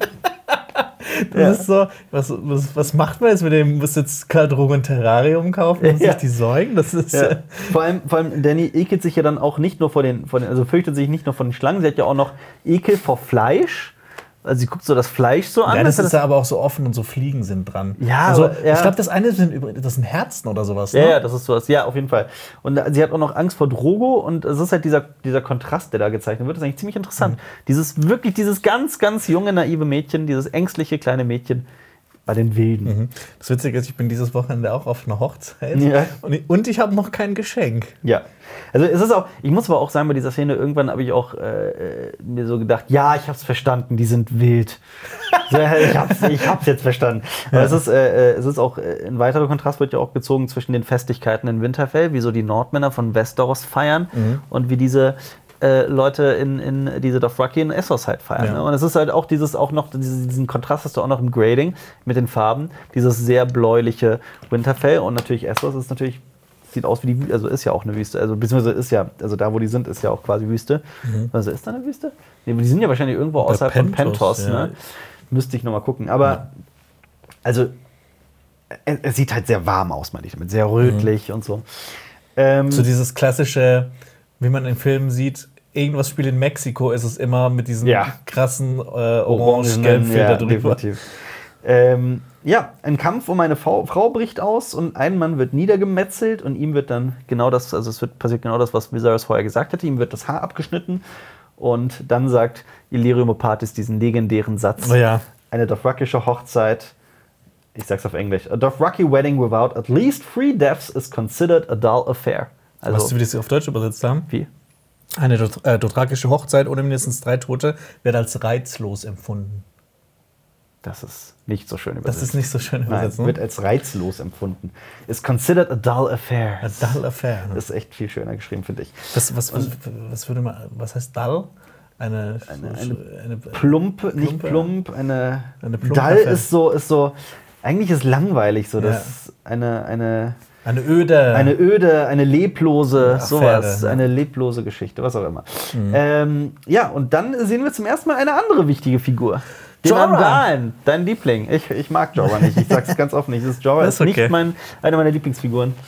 Und er weiß bereits, also er äh, erobert schon Daenerys Herz, weil er ihr drei Bücher bringt über die Lieder und Geschichten oder die Geschichte Ja. von Westeros. Und weil er wahrscheinlich jetzt so gefühlt die zweite Person in ihrem Leben ist, die ihm, äh, die ihr von seiner, von ihrer Heimat erzählen kann. Genau. Weil sie hat ja, äh, wir erfahren ja auch in der letzten äh, Folge der achten Staffel, dass sie eigentlich ihr ganzes Wissen nur immer über Viserys erfahren hat, was, Genau. was über Westeros. Und, und vor, allem, und vor allem ist es ja auch nicht so häufig, dass sie auf Menschen trifft, die die gemeine Zunge sprechen. Und er tut es.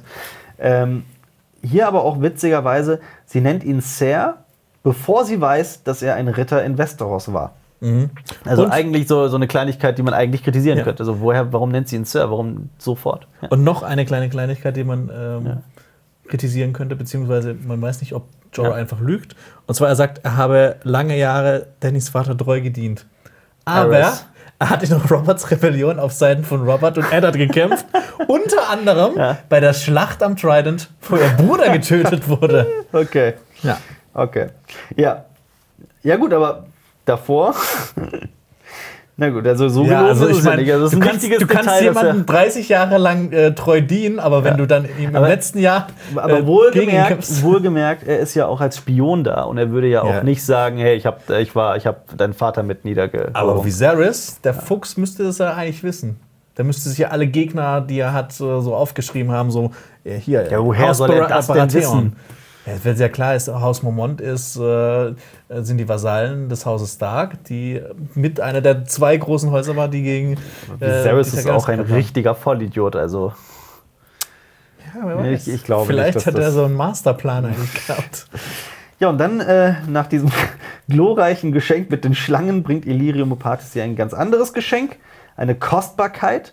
Dracheneier aus den Schattenlanden bei Ashai. Mhm. Wer mal Westeros gelesen hat, das Begleitwerk zu Game of Thrones oder ein, ein, ein Begleitwerk, eigentlich somit eine der interessantesten Regionen in der gesamten Welt von Eis und Feuer. Oder wer unser Video über Aschei gesehen hat. Genau, wir haben ey, World of Westeros, das Video Aschai beschreibt sogar ganz genau, was es mit diesen Schattenlanden auf sich hat. Und wir haben coole Bilder.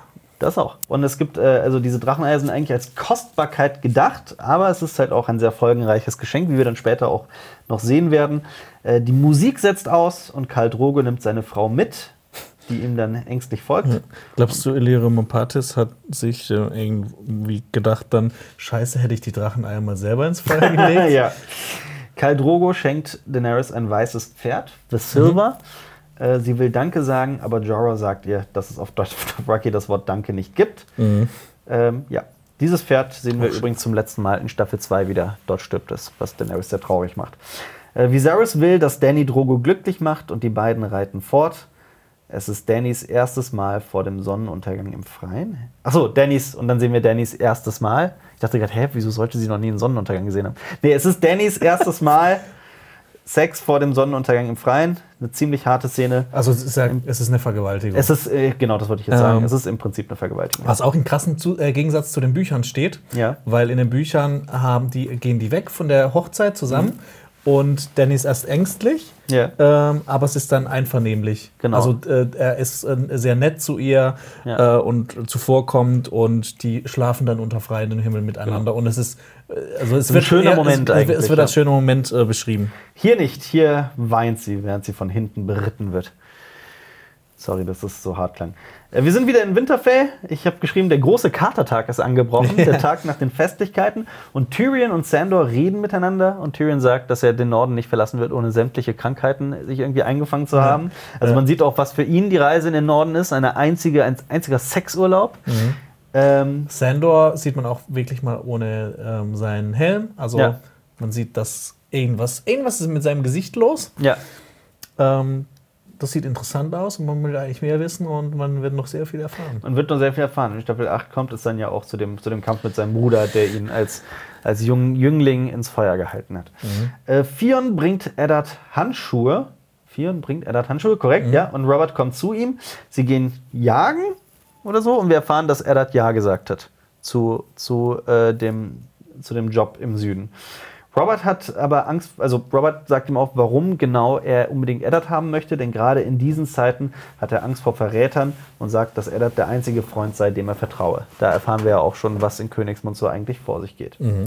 Eddard sieht noch Bran und nickt ihm zu und daraufhin gehen Bran und Summer fort, also der Schattenwolf.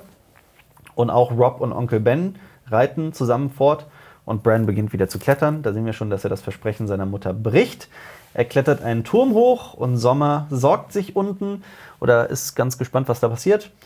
Ähm, ja, Bran hätte mal besser auf seine Mutter hören sollen, aber wir hören ein Stöhnen und dann sieht er den Moment, der sein ganzes Leben verändern wird. Jamie und seine Zwillingsschwester Cersei schlafen miteinander. Die beiden sehen Bran, der dann noch versucht wegzuklettern, aber Jamie, Jamie kriegt ihn. Cersei ist in Panik. Jamie fragt nach seinem Alter und die Situation beruhigt sich, scheint es, und man denkt, okay, jetzt ist alles wieder gut. Aber dann schubst er ihn, also er lässt ihn erstmal los, dann schubst er ihn aber doch noch herunter und mit einem stürzenden Bran in die Tiefe endet diese erste Folge Game of Thrones. Ja, Punkt. das war doch, das war doch schön. Das war wundervoll. Ich hatte sehr viel Spaß gerade. Ja. Und es ist vor allem, man kann immer wieder diese erste Folge gucken und das Ganze mit Staffel 8 vergleichen. Ja, das ist das super interessant, das mal zu machen. Also, Total. Also ich habe das auch gestern wirklich, wirklich noch mehr. Also ich wusste, dass ich darauf, äh, dass ich das sehr lieben werde, mal wieder Staffel 1, Folge 1 zu gucken. Aber ich habe ich habe einfach mich hat Staffel 8, ich gehöre zu den Menschen, die wirklich diese Staffel 8 so sehr hassen wie die Pest. äh, und mich hat Staffel, äh, mich hat diese Folge wieder so glücklich gemacht. Ja, ging Ja. mir genauso. Also, es ist wirklich ein, ein, ein, ein großartiger Anfang einer großartigen Serie. Ja, Punkt. Und das darf man auch niemals vergessen, dass uns Game of Thrones sechs beziehungsweise sieben, sagen wir mal sechs wundervolle Staffeln gegeben hat. Ähm, gut, die siebte war ja auch noch okay. Die achte ist dann der Totalausfall meiner Meinung, meiner persönlichen Meinung nach. Aber schreibt uns eure Meinung gerne mal in die Kommentare. Sollen wir jetzt noch, also eine Idee wäre es zum Beispiel, jetzt noch zu Staffel 1 Folge 9 überzugehen oder vielleicht zu Staffel 2 Folge 9. Das wäre eigentlich, darauf hätte ich ziemlich Bock, die Schlacht von Schwarzwasser. Oder, auch schreibt doch mal in die Kommentare, was, Welche welche, Folge- Folge ihr gerne hättet. Oder, welche Serie wir besprechen sollen. Genau. muss ja nicht bei Game of Thrones bleiben. Habt ihr Bock vielleicht auch noch auf eine andere Serie? Zum Nicht, Beispiel. nicht The Walking Dead, das machen wir nicht. Das Nee, wird Walking Dead ist gestorben. Aber The Last Kingdom wäre zum Beispiel eine Möglichkeit, wobei das mit sehr viel Geschichtsrecherche auch äh, Oh. einhergehen würde, würde ich sagen. heftig. Das ist auf jeden Fall heftig. Und wenn ihr bis hierhin geguckt habt und allen zeigen möchtet, wie hardcore ihr seid, dann schreibt uns mal euer Lieblingszitat aus Game of Thrones in die Kommentare. Was wäre deins? Chaos is a Ladder? Das ist schwierig. Das hast du mich unvorbereitet getroffen. Habe ich? Ja. Ich müsste, ich müsste auch echt mal überlegen. Aber es gibt. Es gibt Ich- ich, ich find- hab ich ich hab eins, ich hab eins.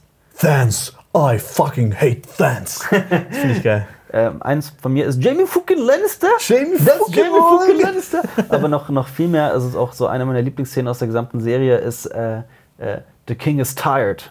Der König ist müde. Ach so, ja. Er möchte zu Bett gehen. Ja. Das ist äh, im kleinen Rat, sagt Tywin zu Joffrey. Aber ihr seid dran. Schreibt uns Ja. euer Lieblingszitat in die Kommentare und vergesst auch nicht, welche Serie, welche Folgenbesprechung wir machen sollen, also welche Folge wir besprechen Genau, sollen. und vielleicht machen wir das für das wir weiter. Wir wissen noch nicht ganz, wann das so sein wird, aber ja, schauen wir mal. Abonniert Cinema Strikes Back, dann seid ihr die coolsten Boys in der Town und äh, grüßt auch mal Marius, der gerade im Urlaub ist. Checkt unbedingt World of Westeros aus und hier verlinken wir euch das Game of Thrones Video von Valulis, unserem Kollegen, Okay. als Beispiel. Ähm, dazu hatte ich zwar auch viel zu sagen, aber ist ja auch egal. Äh, und ja, bis zum nächsten Mal hier auf Cinema Strikes Back mit Jonas und mir, dem Alp, Vala Morgulis. Herrlich ist. Das war ein Podcast von Funk.